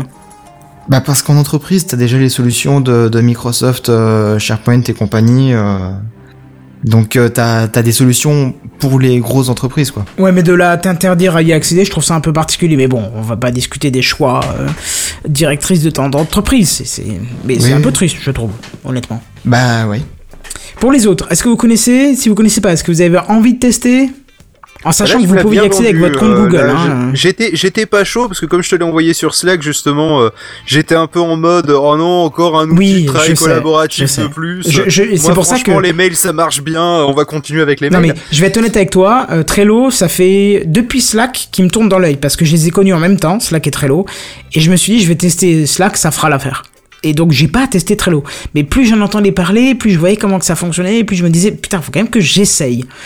Et j'ai essayé pour moi le résultat est complètement différent et ça se complète pour moi. C'est deux choses euh, parallèles. Si tu veux Bah, c'est quand devenu t'as mais... quand t'as l'habitude de Google Doc qui déjà répond à 90% de ce que t'as besoin de faire en travail collaboratif, faut être honnête, même si euh, des fois tu vas faire un tableau Excel alors que bah un post-it aurait suffi, euh, ou, euh, ou un Google Doc, euh, enfin euh, oui, enfin une- un éditeur de texte quoi, un traitement de texte euh, pour pour trois lignes euh, dans l'absolu, euh, bah c'est vrai que Trello pourrait faire l'affaire, mais tu vois, je sais pas, moi j'ai mes habitudes Google Doc, j'ai mis du temps à m'y mettre à Google Doc très honnêtement.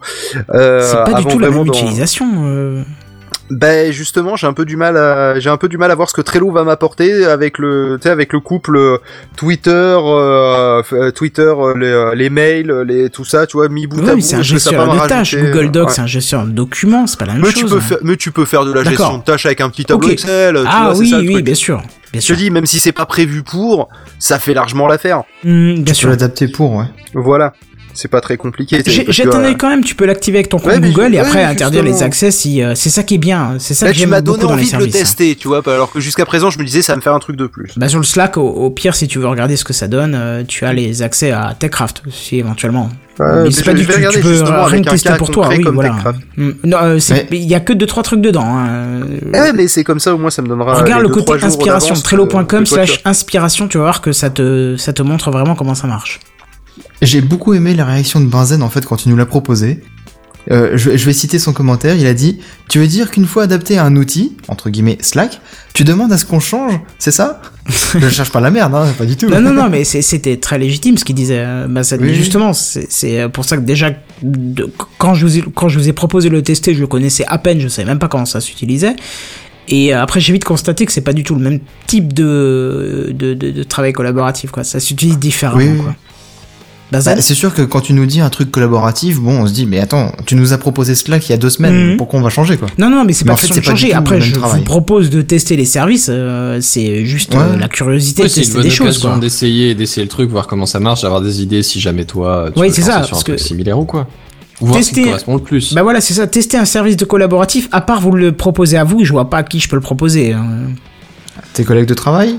Mais euh, je suis seul dans mon secteur, donc euh, j'ai- je travaille pas en collaboration avec mes collègues, tu vois, donc c'est c'est pas possible de le tester autrement qu'avec vous. C'est pour ça que je le propose. Après, c'est pas une obligation. C'est juste si vous voulez découvrir un service qui, euh, autant Slack peut-être vous servirait peut-être pas trop dans votre cadre professionnel, mais nous sert beaucoup à nous.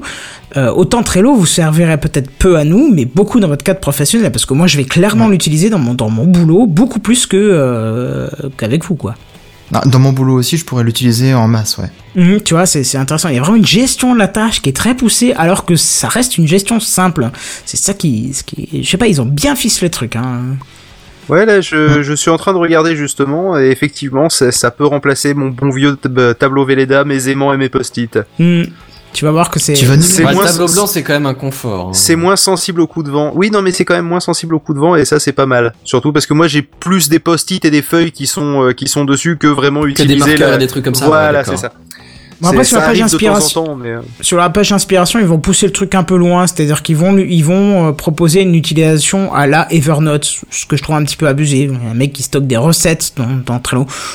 Certes ça le fait, mais je trouve pas que ce soit le plus adapté pour. Mais pourquoi pas? C'est faisable. C'est-à-dire que Trello, euh, on peut l'adapter à plein de choses. Comme on pourrait dire, à la limite, je stocke que liens si sur tu Slack. utilises hein. Trello et pas Evernote, tu peux utiliser Trello pour ça. Voilà, oui, voilà, si t'as pas de compte Evernote. Mais pour te dire, euh, moi j'épingle maintenant mes onglets euh, sur mon poste de travail. J'ai j'ai Slack, j'ai Trello, j'ai Evernote, euh, j'ai Twitter, j'ai deux trois bricoles comme ça qui sont tout le temps ouverts, tu vois. Euh, surtout euh, Evernote, euh, Messenger Slack et, et Trello. Messenger, non, pas du tout. Non, non, pas du tout. Mais tout le reste, oui, tu vois, tout ce qui me permet de... de- Enfin, surtout Evernote, je crois qu'Evernote, c'est vraiment le produit que j'utilise le plus au boulot, même, enfin, même pour chez moi d'ailleurs. C'est vraiment le produit qui est tout le temps lancé, je crois que. Même sur mobile, c'est extrêmement lancé. Enfin bref, voilà, je vous raconte pas ma vie plus que ça. Euh, ben voilà, j'ai fini mon dossier de la semaine, on va peut-être pouvoir passer à l'initiative de la semaine, si ça vous dit. Ouais. Ah ben, c'est Ça parti. Ouais.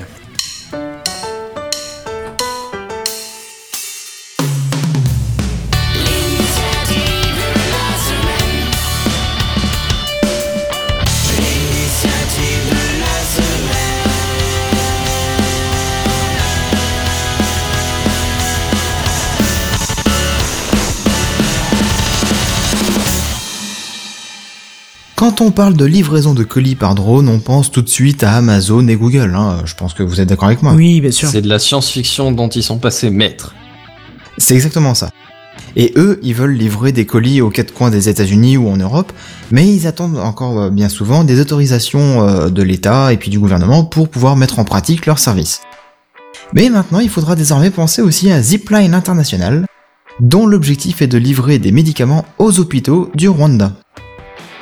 Alors, pour vous mettre un petit peu dans le contexte, hein, sachez qu'au Rwanda, c'est un pays assez pauvre et où l'accès aux soins est vraiment pas terrible. Il y a 20 hôpitaux sur tout le territoire du, pays, mais ils sont très mal desservis d'après euh, les informations.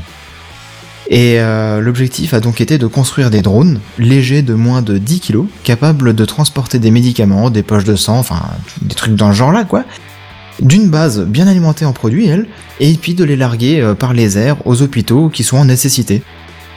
Zipline a donc euh, signé un contrat avec le gouvernement rwandais pour assurer ces livraisons, et donc bah avec les vitesses des drones, bah ça sauvera des vies. Si c'est pas cool ça.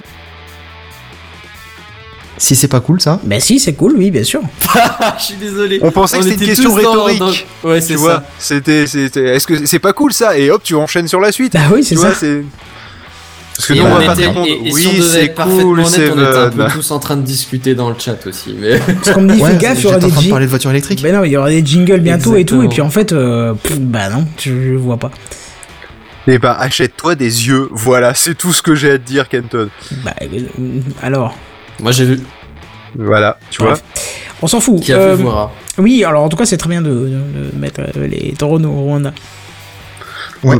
Non mais Bah, surtout pour que- sauver des vies. Oui, Oui, non, n'empêche que j'avoue que c'est peut-être la première utilisation où je me dis, ouais, en fait, non, là, là c'est pas con, ça a une utilité, euh, contrairement aux drones d'Amazon, Google et autres. Oui, c'est ça. où- C'est Où drôle là tu te dis, tu fais, ouais, d'accord, euh, pff, oui, bon, c'est cool, si tu veux, en tant Mais que ça fait le, petit gadget geek, chose. le petit Ouais, geek en ça, moi, ouais. il kiffe, tu vois, mais au fond, putain, ça va être un bordel, euh, les- le nombre de failles va être terrible, euh, ou euh, Ouais, bah, un peu la même. une- C'est genre, c'est un gadget sympa. C'est à la limite une avancée technologique ou un truc comme ça, mais c'est c'est plus gadget que quelque chose. Et puis t'as pas l'impression que ça fait avancer l'humanité, tu vois, quand Ouais, tu, dis putain ça, on va être encore plus glandeur que qu'avant, et là tu dis ouais non là je- là ça apporte quelque chose de positif, tu vois, c'est t'es vraiment Bah dans ouais. une autre optique. Mais bien sûr, c'est pour ça que je l'ai relevé en fait. Non mais c'est bien pour pour une fois qu'on a une news gadget qui sert à quelque chose, c'est c'est fait- c'est pas mal. C'est exactement Je- ça.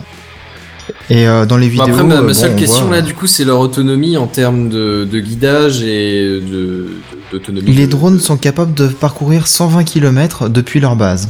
D'accord. Ah oui mais alors c'est pas alors ok mais alors c'est c'est quoi comme drone? Est-ce que c'est des drones euh, C'est pas des quadricoptères du coup ou des, des choses comme ça? Non. C'est c'est des c'est des avions télécommandés en fait. Ah, c'est c'est- genre des Predators, des avions version, télécommandés, euh, ouais. version poli, euh, version, oui, euh, politiquement correcte, euh, peu, Ouais, euh, parce que- pas armé quoi. Parce qu'en Oui, général, en général, quand on pense drone, on pense euh, l'air drone, typiquement, tu vois, de parotte, euh, et on oublie des fois que ça peut être des avions avec des ailes, tu vois. Oui. Pas juste oui des c'est vrai, c'est vrai. Mm. Là, c'est un avion télécommandé en gros qui part de sa base. Euh, D'ailleurs, la base c'est assez impressionnant parce qu'en fait, euh, c'est un, un vérin pneumatique qui propulse le, le drone dans les airs euh, directement. C'est une catapulte, quoi. Ouais, c'est Version, une catapulte. euh, version porte-avions ou quoi. Alors, je sais pas si on peut s'en servir Ah, pour envoyer un pigeon. Mais euh, en tout cas, ça a l'air de- d'envoyer quelque chose de- de- d'assez puissant. Et du coup, le drone, hop, il, ré- il récupère assez rapidement en fait euh, son altitude correcte pour aller euh, voler ou planer jusqu'à la, dépose de son colis. Et donc, en fait, le, le, colis, drone, le colis, il le dépose ou il le, il le jette en parachute? Question. il le jette en parachute. D'accord, donc après il revient en fait. Donc il a même pas besoin de piste d'atterrissage en fait. Il vient le, il vient le C'est ça. larguer sur le toit de l'hôpital ou à côté de l'hôpital quoi. C'est ça, c'est exactement ça. Ouais, c'est bien. Et bon, euh, ils ont expliqué que bah, ils avaient euh, réussi à développer euh, une précision pour la livraison du colis qui était assez impressionnante, de l'ordre de 50 cm. Ah oui, quand même. c'est- pas mal. À partir d'un truc en vol, c'est vrai que c'est pas dégueulasse. Quand même. Bah, en même temps, si c'est un euh, ordinateur qui calcule, il va, il va avoir des meilleurs réflexes que toi quand tu vas, la- quand tu vas dropper le colis. Non, mais d'accord, mais il y a le vent, il y a, il y a un Ah bah, il est capable de le calculer avec des puces Nvidia. C'est ça. Ouais, c'est sûr que toi, avec ta télécommande, tu dis alors je le lâche dans 3, 2, 1. Merde, putain, c'est pas bon, faut que je recommence. Et hop, on refait un petit looping et on va recommencer. C'est ça. Non, non, bah non, en fait, le drone, là, vraiment, il a été conçu pour ça, quoi. Euh, L'entreprise Zipline, elle a vraiment conçu ce drone rien que pour la livraison de ses colis au Rwanda. Et euh, du coup, bah, au niveau de l'autonomie, au niveau de la conception du drone, au niveau de la livraison du colis, euh, justement, euh, jusqu'à son point d'atterrissage au sol, tout a été conçu pour, pour les médicaments dans ce pays. D'accord. Et du coup, ça pourrait être appliqué dans d'autres pays. Hein. Ils ont choisi le Rwanda, qui est un pays test. où justement, le... ouais, voilà, c'est un Mm. test, où le, le problème de se soigner, de- d'avoir des médicaments et tout ça, bah c'est vraiment très difficile parce que là-bas, t'as pas forcément des, des autoroutes, euh, des voies rapides, etc., qui te mènent rapidement euh, à ton hôpital en cas de problème. Et euh, du coup, Et à mon bah, avis, le trafic aérien au Rwanda est plus léger que celui qu'il peut y avoir au-dessus de, de, de la région parisienne, par exemple. je pense, ouais. C'est sûr que que coup, Rwanda un vs peu moins de Roissy, on n'est pas dans les mêmes proportions, quoi. Voilà. Je pense que ça pose aussi moins de problèmes, donc c'est un bon terrain pour euh, pour euh, pour faire des essais. Quoi. Ah, si tu regardes sur euh, radarfly24.com, tu pourras voir un nuage d'avions au-dessus de Paris. Et tu pourras voir euh, Un, un, nuage pixel de pigeons propulsés par la- catapulte au-dessus du. Rwanda. C'est un peu ça. C'est tellement poétique. Bah oui. Bon, bah très bien. Donc voilà. Donc ça, c'était l'initiative de la semaine. Mais de l'autre côté, t'as un truc Ouais. inutile, il me semble. Et oui. Ah bah c'est parti. Le truc inutile de la semaine. Le truc inutile de la semaine. Le truc inutile de la semaine. Le truc inutile de la semaine. Alors, euh, pour commencer un petit peu, et je vais expliquer, en fait, dans les jingles, euh, j'avais prévu, j'avais contacté Kenton en lui disant rajoute le jingle euh, où Kaldin parle de voiture électrique euh, pour troller un petit peu Kenton. Malheureusement, il l'a pas fait. Non, temps. n'aime pas être trollé. Non, en plus- ça, c'est que j'ai pas eu le temps. Et en plus de ça, Keldin étant absent aujourd'hui, bah du coup, euh, on vous parle en ce moment de voiture, Voiture électrique. électrique C'est un peu le thème de la soirée, quand même. Ouais, c'est ça, c'est ça. Oui. Et j'ai envie de te dire, c'est c'est même euh, en ce moment l'actualité concernant plein, plein de, de sites internet. Hein. C'est c'est en plein boom en ce moment. Donc forcément, ça se ressent dans nos articles, justement. Et Puisqu'on parle de euh. Putain, c'est pas con ça en fait. Ben oui. La Tesla Model S, elle vous fait rêver, Ah oui, carrément. mais vous n'avez Bah, pas les sous. carrément. C'est ça. Ah bah pas de non, sous. carrément pas. Et la Model X, non plus Non, plus. Euh, bah si elle me peut-être, fait euh, rêver, mais j'ai pas les sous. Pareil. Peut-être la Model 3, alors Kenton vous l'a présenté il y, a, il y a quelques instants. Ah, déjà un peu plus, mais J'ai fait que je me comptes, il me prostitue. manque 100 euros par mois. Elle est moins chère hein, quand même, mais bon, si c'est encore trop pour vous, alors les gens, j'ai la solution, et je dirais même THE solution. Ah, La Zoé. vends-nous du rêve. Non. Pour Non, je 800 pense qu'il parlait dollars- d'une vraie solution en fait. 800 dollars, Ouais, voilà. attends, il m'intéresse là. C'est quoi, c'est d'acompte Ah.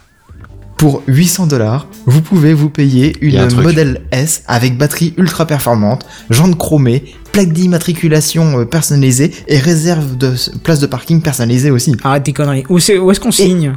Et en plus, la batterie se retire pour faciliter le changement rapide. Oh putain, c'est bon ça. C'est une voiture de sport? Bah c'est une Model S. Et plus incroyable encore, plus fou, c'est dingue. La même version mais sans ces accessoires là pour 499 dollars. J'achète. non mais le, le 1er avril c'était la semaine dernière. hein. C'est pas le 1er Je les en avril, c'est une bien sérieuse. essayé, mais. Une Tesla Model S à ce prix, c'est incroyable.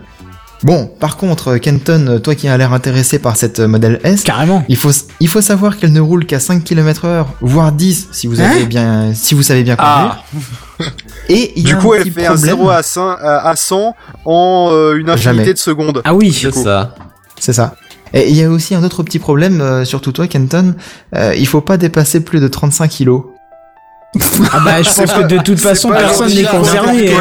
Kenton. Tu sais pas pourquoi moi, hein, fait mais- plus de 35 kilos quand même. Ouais, c'est ça. Si tu fais 35 honnêtement, kilos, euh, Seven, va falloir qu'on aille consulter tous les deux un médecin pour toi. Hein. Si tu veux, je t'accompagne si t'as peur du médecin, mais. euh, Non, mais là, c'est le vent En qui va dehors de poser la remarque problème. de Kenton, j'ai rien entendu. Vous avez tous parlé en même temps.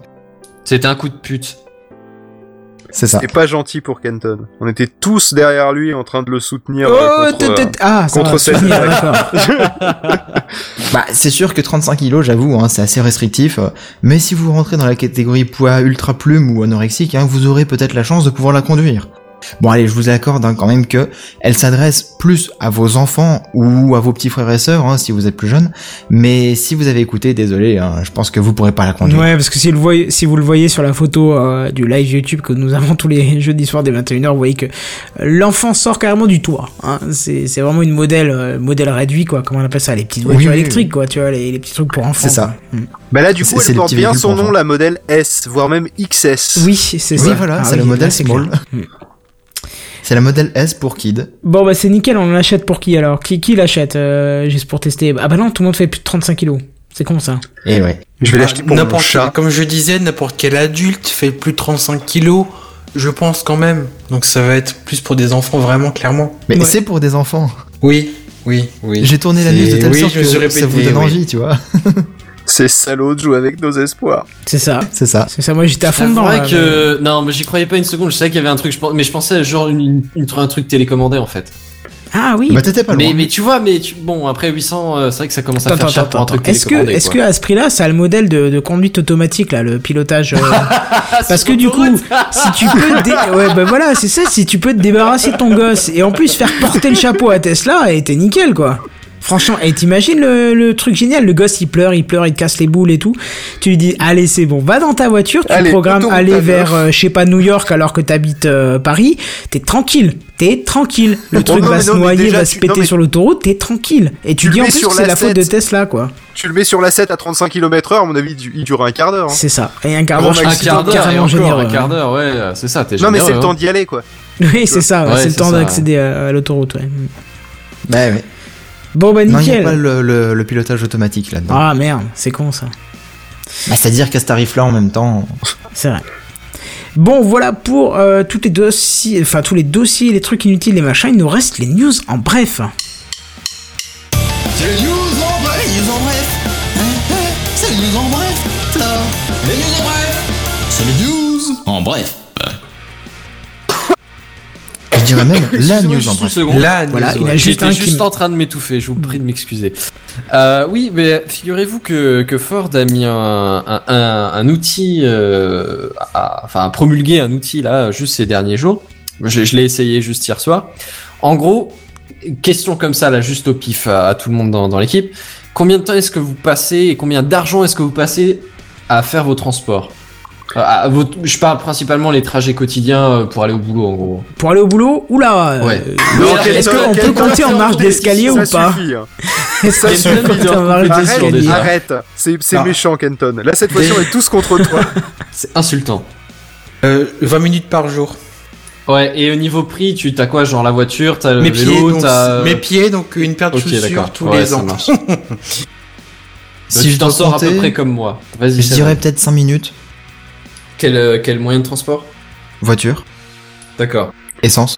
Oui, oui, bon, ça après, je veux dire, au au niveau du détail, euh, voilà quoi, mais. Ouais, ben moi, je suis à une heure par jour, à peu près, une heure, une heure et demie pour les jours où ça roule mal. Et, je suis euh, un super bon client pour le. Et, euh, le- et justement, c'est pour ça, c'est pour ça. Et euh, je suis à peu près à euh, une un peu moins d'une centaine d'euros euh, de, euh, de de diesel Par quoi?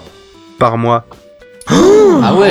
Ouais, mais je roule un peu le week-end et le, et le, et le soir, ça arrive que je fasse d'autres choses si tu veux. Mais donc, euh, on va dire en trajet réel, je dois être ouais une cinquante, une quarantaine, cinquantaine. Non, bah, 100 euros Eh. de diesel par, euh, par truc, ça te fait quoi Deux plein, un truc Et- comme et- ça Euh, non, ça, non, ça me fait un plein par mois à peu près. Je repense à Ah, ça cette va, fameuse année où j'ai fait va. 5 pleins dans l'année. Ah bah je suis en train de prendre le chemin aussi. Va, va donc déféquer, s'il te plaît. Hein voilà. Et une pensée à tous les Parisiens parce que Kenton il met trois marches. Euh, on a tous dit, sauf Phil, on a tous dit qu'on mettait quand même assez peu de temps pour aller au boulot. Une pensée aux Parisiens qui nous écoutent en ce Et moment qui dans les heures transports le matin. et qui mettent une heure matin et une heure le soir. Ah il, est quoi. 11h, ils sont en train de partir pour euh, retourner bosser Un demain matin. sais. province. C'est ça. Ouais, mais en gros, l'i- l'idée, c'est un peu de vous sensibiliser à voilà, quel moyen de transport tu utilises et combien de temps t'as as, de transport chaque jour. Et en gros, c'est c'est juste un calcul qui, qui, te, qui, te fait estimer combien t'en as par jour en temps et en, et en frais. Et euh, parce que là, en frais encore, à la limite, bon, il y a Phil qui, qui a l'essence, mais des fois, t'as encore un péage ou des trucs comme ça en plus. Tu Oui, vois, t'as bah des frais oui. de parking ou des, enfin, des joyeusetés de ce style. Donc bon, ça, ça peut c'est vrai que ça peut assez vite monter et bon par jour à la limite tu pleures peut-être pas parce que t'as à la limite une prime et un machin et un truc mais c'est vrai que quand tu fais le total sur ta sur sur ta vie c'est quand même assez impressionnant Ah Bah oui. alors bon c'est c'est pas aussi extrême que que Kenton parce que j'ai quand même 10 minutes à pied donc euh, je passe quand même euh, allez, 20 minutes dans ma journée à marcher ce qui est plutôt bon pour la santé au final mais euh, Carrément. pauvre. mais, euh, Ah mais, non, mais il j'ai pas de frais, tu vois. Mais, mais ce qu'il y a, c'est qu'il y a l'estimation à la fin, une fois que t'as les chiffres, sur, sur toute la, la portée de ta carrière, en supposant que ça reste à peu près pareil hein, euh, tout du long. Euh, t'as une estimation de genre, dans le sud de la France, tu pourrais te payer une maison de... Et alors Oh. j'étais fier parce qu'il y avait marqué une maison de 0 mètre carré, là j'étais là genre, ouais... Et j'ai juste fait un petit test de, de ce que j'avais fait une fois en stage pendant 6 mois. Et j'arrivais quand même à une baraque de 20 mètres carrés euh, juste en, en prenant en compte le transport que j'avais euh, tous les jours. euh, Enfin, une maison de bosser, 20 quoi. mètres carrés, est-ce que c'est pas juste un KGB avec des tuiles au-dessus? Non, ça s'appelle un appart étudiant. Ça s'appelle un appart étudiant. Ah, j'ai un pas studio. connu ça, tu m'excuses. Mais hein, sauf que dans le sud de la France, sur le bord peu. de la plage, bon, euh, c'est encore pas le vrai appart étudiant au fin fond d'un truc où, euh, moins agréable, on va dire. D'accord, Enfin bref. ok, oui. Oui, oui, non, mais je sais pas, j'attendais une réaction. Non, non, mais faut que tu veux que je te dise, euh, j'ai connu un appart étudiant de 9 mètres carrés, j'ai halluciné, on touchait tous les, tous les murs juste sans bouger, donc c'était, voilà. Ouais, 9 mètres carrés, c'était au moins en région parisienne, non? Ah non, même pas, c'était, c'était à Metz, donc voilà. Tristesse, malheur et désolation. Hum, c'est ça, c'est, même quand le voisin allait dans son toilette, tu savais qu'il y était parce que tu le sentais, donc c'était... Ah, parce qu'il n'y avait pas les Ah, toilettes en oh, commun déjà. non, déjà, t'as- non, déjà, non, t'avais pas les heureusement, toilettes c'était en chacun les siens. Ah, bah voilà, parce que ça existe aussi. Oui, non, mais du coup, tu te doutes qu'avec 9 mètres, 9 mètres carrés, même quand tu cuisines, tu sens l'odeur du fond de tes chiottes, quoi. Hein, c'est- Ah, est-ce qu'il y avait une cuisine aussi Parce que des fois, quand c'est 9, quand c'est en Non, dessous de 10 mètres carrés cuisine, ou quoi, t'as la cuisine commune ou un cuisine, truc comme ça, tu vois. malheureux, c'est pas- ça t'appelles pas ça une cuisine à ce niveau-là. Ouais, t'as le ça- micro-ondes en commun Voilà. et l'évier en commun. C'est ça, c'est. euh, euh, non, je crois qu'il y avait même pas Non, c'est un combiné évier euh, plaque de euh, plaque de cuisson, c'est ça? Non, c'était pas chez moi, hein, c'était pas à moi qui avait ça, hein, mais. euh, j'ai Comment ça, été, euh, combiner évier, plaque de cuisson? Je suis en train d'essayer d'imaginer le truc, là, j'ai du mal, je t'avoue. Bah, c'est-à-dire que c'est la- c'est c'est sur le même truc en inox. Ça démarre par les deux par les deux plaques de cuisson. Ensuite, t'as un égouttoir qui fait 20 cm de, euh, de, euh, de large. Et après, t'as l'évier juste à côté. oui, et, et d'accord, ils ouais, te ok. foutent ça, ils te foutent ça moi, contre un mur et ils font, c'est bon, vous avez une cuisine. Et dessous, ils te mettent un, un, un frigo, euh, Frigo microscopique. Oui, oui, Voilà. Voilà. La taille euh, d'un freezer. Avec quoi. un freezer qui en plus prend la moitié du frigo, mais qui ne, ne tient aucune glace dans le congélateur euh, autrement que moitié liquide. Oui, c'est ça, est c'est deux- d'accord. une semaine Voilà. et après c'est perdu. ouais, C'est exactement ça. Donc en fait, tu te retrouves à euh, faire tes courses tous les jours pour euh, bouffer des trucs que tu mettras trois heures à faire cuire avec tes plaques électriques pourries. Voilà. je pense que ce c'est- qui ferait peur, c'est de savoir que ta plaque de cuisson a un pourcentage signifique dans la superficie de ton appartement. Ça, ça quand même. C'est vrai. C'était Votre ouais. plaque de cuisson prend 8% de votre appartement. Je pense que- Non, mais t'imagines, rien que ça, dé- ça, dé- ça dépasse les 1%, tu te dis, mais putain, qu'est-ce que j'ai fait pour en arriver? Ah bon, c'est, après t'es étudiant, mais c'est drôle quand même. ouais, quoi. ouais. Ah, Et toi, tu peux parler. C'est vrai que t'as un appart à peu près pour 5-6 personnes, donc bon, fatalement. 5, 6, j'aurais plutôt dit 10, 12, mais après, c'est. Non, non, vois, parce mais- que 12, non, non, parce que 12 personnes, tu peux pas vivre euh, en continu. Non, c'est À 12 dedans, tu te marcherais dessus. Mais je pense une famille de 4 ou 5, euh, ouais, c'est tout à fait faisable. carrément. ouais. Mais enfin bref. Bon après forcément, hein, une fois que vous avez euh, vous avez euh, vos résultats, je, je reviens quand même à ma news. Bien Même sûr. si, elle était, même si elle était en bref, donc j'aurais dû la finir il y a C'est deux minutes. Mais en gros, euh, c'est ça. c'est- L'avantage, c'est que tu compares tes résultats à la, à la moyenne européenne, et après t'as as un petit indice à voir. Est-ce que tu fais le truc bien, est-ce que tu le fais le truc pas bien, tu vois. Et évidemment, euh, plus ton résultat est mauvais, plus Ford te retourne vers quelques-unes des initiatives que eux ils font euh, pour te faciliter le Genre trajet. te vendre une Focus? Ouais, ou du covoiturage avec un avec un écosystème spécial fort, des applis ou des trucs comme ça, tu vois. Bon, après, Ah. j'ai pas regardé toutes les applis en détail, je t'avoue, mais euh, voilà. Mhm. Mais c'est c'est vrai que c'est toujours intéressant de voir un peu l'impact de parce que l'air de rien, ouais, ton, ton trajet quotidien, euh, ça peut prendre de l'impact. Quoi. Enfin bref. On essaie de débattre Mais dans les commentaires grave de combien on a que- de superficie de plaques de cuisson. Du coup, c'est donné un peu le délire oui. du truc. J'ai fait le calcul, on est à 0,02% pour des plaques qui feraient euh, 30 cm de large par 60 cm de profondeur. Mais quelle Ça taille d'appart? Ouais, c'est ça. il Voilà, faut- pour, faut- un, pour un appartement de 9 mètres carrés, bien entendu. D'accord. Ah ouais. Voilà, D'accord. donc c'est pas énorme en fait. Ah mais moi Euh, mes plaques sont un peu plus grandes que ça du coup. Je pense que tu peux faire facile euh, 50 par 50, peut-être même 50 par 70. Euh, ouais, non mais moi je parlais des plaques que j'avais à l'époque dans l'appartement de 9 mètres carrés. Ah d'accord. Oui, celui avec- où c'était mi-plaque mi-évier, c'est ça? Voilà, c'est ça. Allez. Et vous aussi, évier dites-nous dans les commentaires euh, la superficie en pourcent que prend votre plaque de cuisson par rapport à la taille de votre appartement. Et on peut encore refaire un coucou aux Parisiens qui, pour certains, habitent peut-être dans des machins microscopiques. hein. Et peut-être Voilà. certains ont une valeur qui dépasse les 10% c'est possible. pour, un, pour un loyer dépassant deux fois le mien. Alors là, C'est vraiment une sale race. Parce que tu sais que c'est faisable, c'est ça le oui, pire. mais bien sûr que c'est faisable. Mais Demain, j'avais- je, je vais ouvrir un mon appart Ulule pour étudiant, acheter. j'avais le euh, même que toi. Forcément, c'était en pleine région parisienne. C'est sûr que t'as le double. Alors demain, je je- j'ouvre un Ulule pour engager un tueur à gages pour, pour aller se farcir Kenton parce que là faut C'est pas déconner ça. au bout d'un moment. Ouais, il Non mais pour finir sur une note positive, faut savoir que quand même vous ne perdez pas tant de temps que ça dans les transports parce que vous écoutez TechCraft. Voilà, donc c'est Voilà. du temps Ah, investi. Alors si jamais je veux foutre la merde, je dirais quand même que t'écoutes Techcraft, oui. Mais si t'as vraiment un gros trajet, ça te fait même pas un trajet quotidien. Euh, Il t'en ouais. reste encore neuf des comme ça. Ça fera, un, ça fera un beau pied de nez à ceux qui disent on n'arrive pas à suivre un épisode par semaine, faites-en un tous les deux semaines. Ah, ah, Habitez plus loin. voilà. Oui, c'est ça, c'est Habiter plus plus loin, loin et c'est faire plus de trajets quotidiens. Qu'est-ce que vous voulez qu'on fasse pour Voilà, c'est ça, on passe plier, c'est pas parce que vous, vous avez, vous avez optimisé votre vie qu'on est responsable, quoi. Merde, vous avez qu'à faire comme tout le monde, bah, gérer les trucs, avoir deux heures de transport par jour et puis vous nous cassez pas les, les documents, quoi. hein, euh. Alors, Casser les documents. Oui, non, c'est pas mal ça. je, me- je me sentais C'est poli. Moi j'aurais dû les statues en plâtre. ouais, C'était comme la vanne de l'époque, mais on vous en remercie. Remercie. Euh, voilà, c'était le gimmick du début de Gamecraft qui a bien quitté euh, tout ça.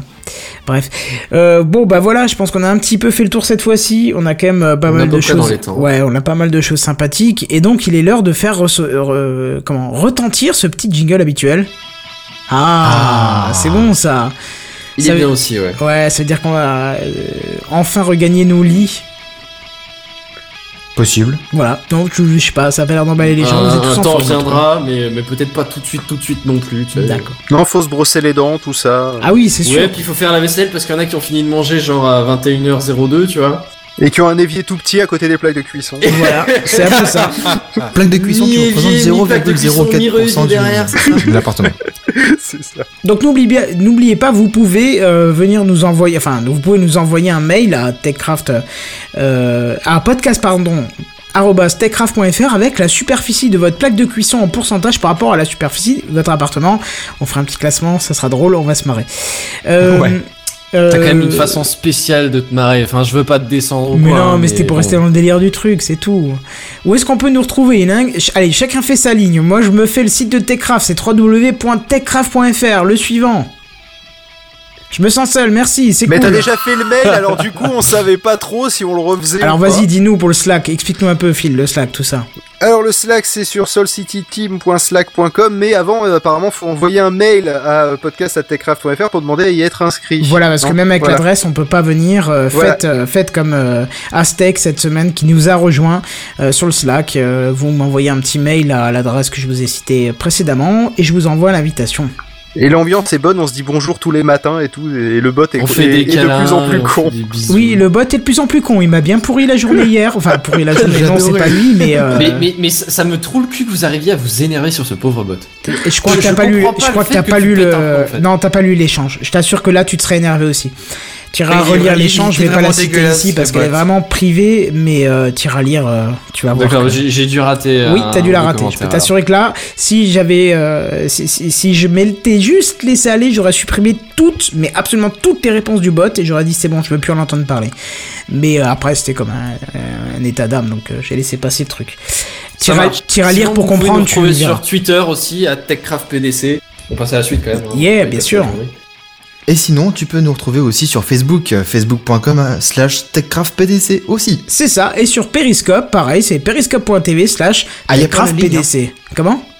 Il n'y a pas la ligne, Il y a hein, pas le lien, on s'est fait arnaquer. C'est ouais, pas si grave, vous voulez dire quelque chose et on l'a coupé. Et sinon, il y a aussi euh, Kenton qui a un SoundCloud euh, dans la. SoundCloud, un Techcraft PDC. Le non, non, c'est là, c'est juste Canton 56. Mais ça n'a rien à voir. Donc, euh, euh, pour nous, non, pour nous retrouver, nous, vous allez sur techcraft.fr, vous allez dans la section Nos animateurs ou les animateurs, je crois, et vous avez tous les détails euh, de là où vous pouvez nous retrouver. Il y a toutes les conneries, les Instagram, les Twitter, les Snapchat, les, euh, les chaînes YouTube, euh, les adresses physiques, postales, euh, mentales, virtuelles, tout ça. Vous avez tout ce qu'il faut Voilà, malheureux. pour le détail de chacun et ce que nous Vous avez avons même le bien voulu. Oui, c'est ça. Voilà. Bon, voilà, qu'est-ce qu'il nous reste à vous dire? Bah, je Ah sais si, il reste euh, un truc. euh, Ah tu cherches toujours des sujets pour un podcast qui est euh, en pause, Café Clatch, euh, oui, oui, qui s'appelle. Café Clatch. Oui, Donc ça, justement, pause, si vous avez des idées de sujets, on en a, on en a eu un qui finalement a été avorté dans le dans le Slack justement euh, euh, ce matin ou hier, je ne sais plus. Avorté Ah, J'ai pas euh, tout suivi du coup, mais. Oui, que finalement, euh, je crois qu'il a été mis de côté, mais euh, mais que il- tu, tu, tu te sentais pas de le faire. Moi non. Donc oui, n'hésitez ça, pas, euh, n'hésitez pas à proposer des sujets pour euh, pour Café Clatch parce que bah euh, ça fait un moment qu'on l'attend et c'est ça qu'on attend. C'est Et ça. comme euh, c'est pas dans un dans un Café Clatch que tu peux pouvoir demander des sujets, du coup j'en profite qu'on soit dans Techcraft. C'est ça, effectivement, n'hésitez pas, euh, vous envoyez Il est ça. plein de bonnes attentions, ce fil, vous avez vu. Bon, mais ça parfait. me manque. On, on fait des conclusions plus courtes, mais au final, elles sont encore plus longues, donc je pense que la chose qu'on va se dire, c'est à plus, bye bye Salut tout le monde. Salut tout le monde. Salut salut.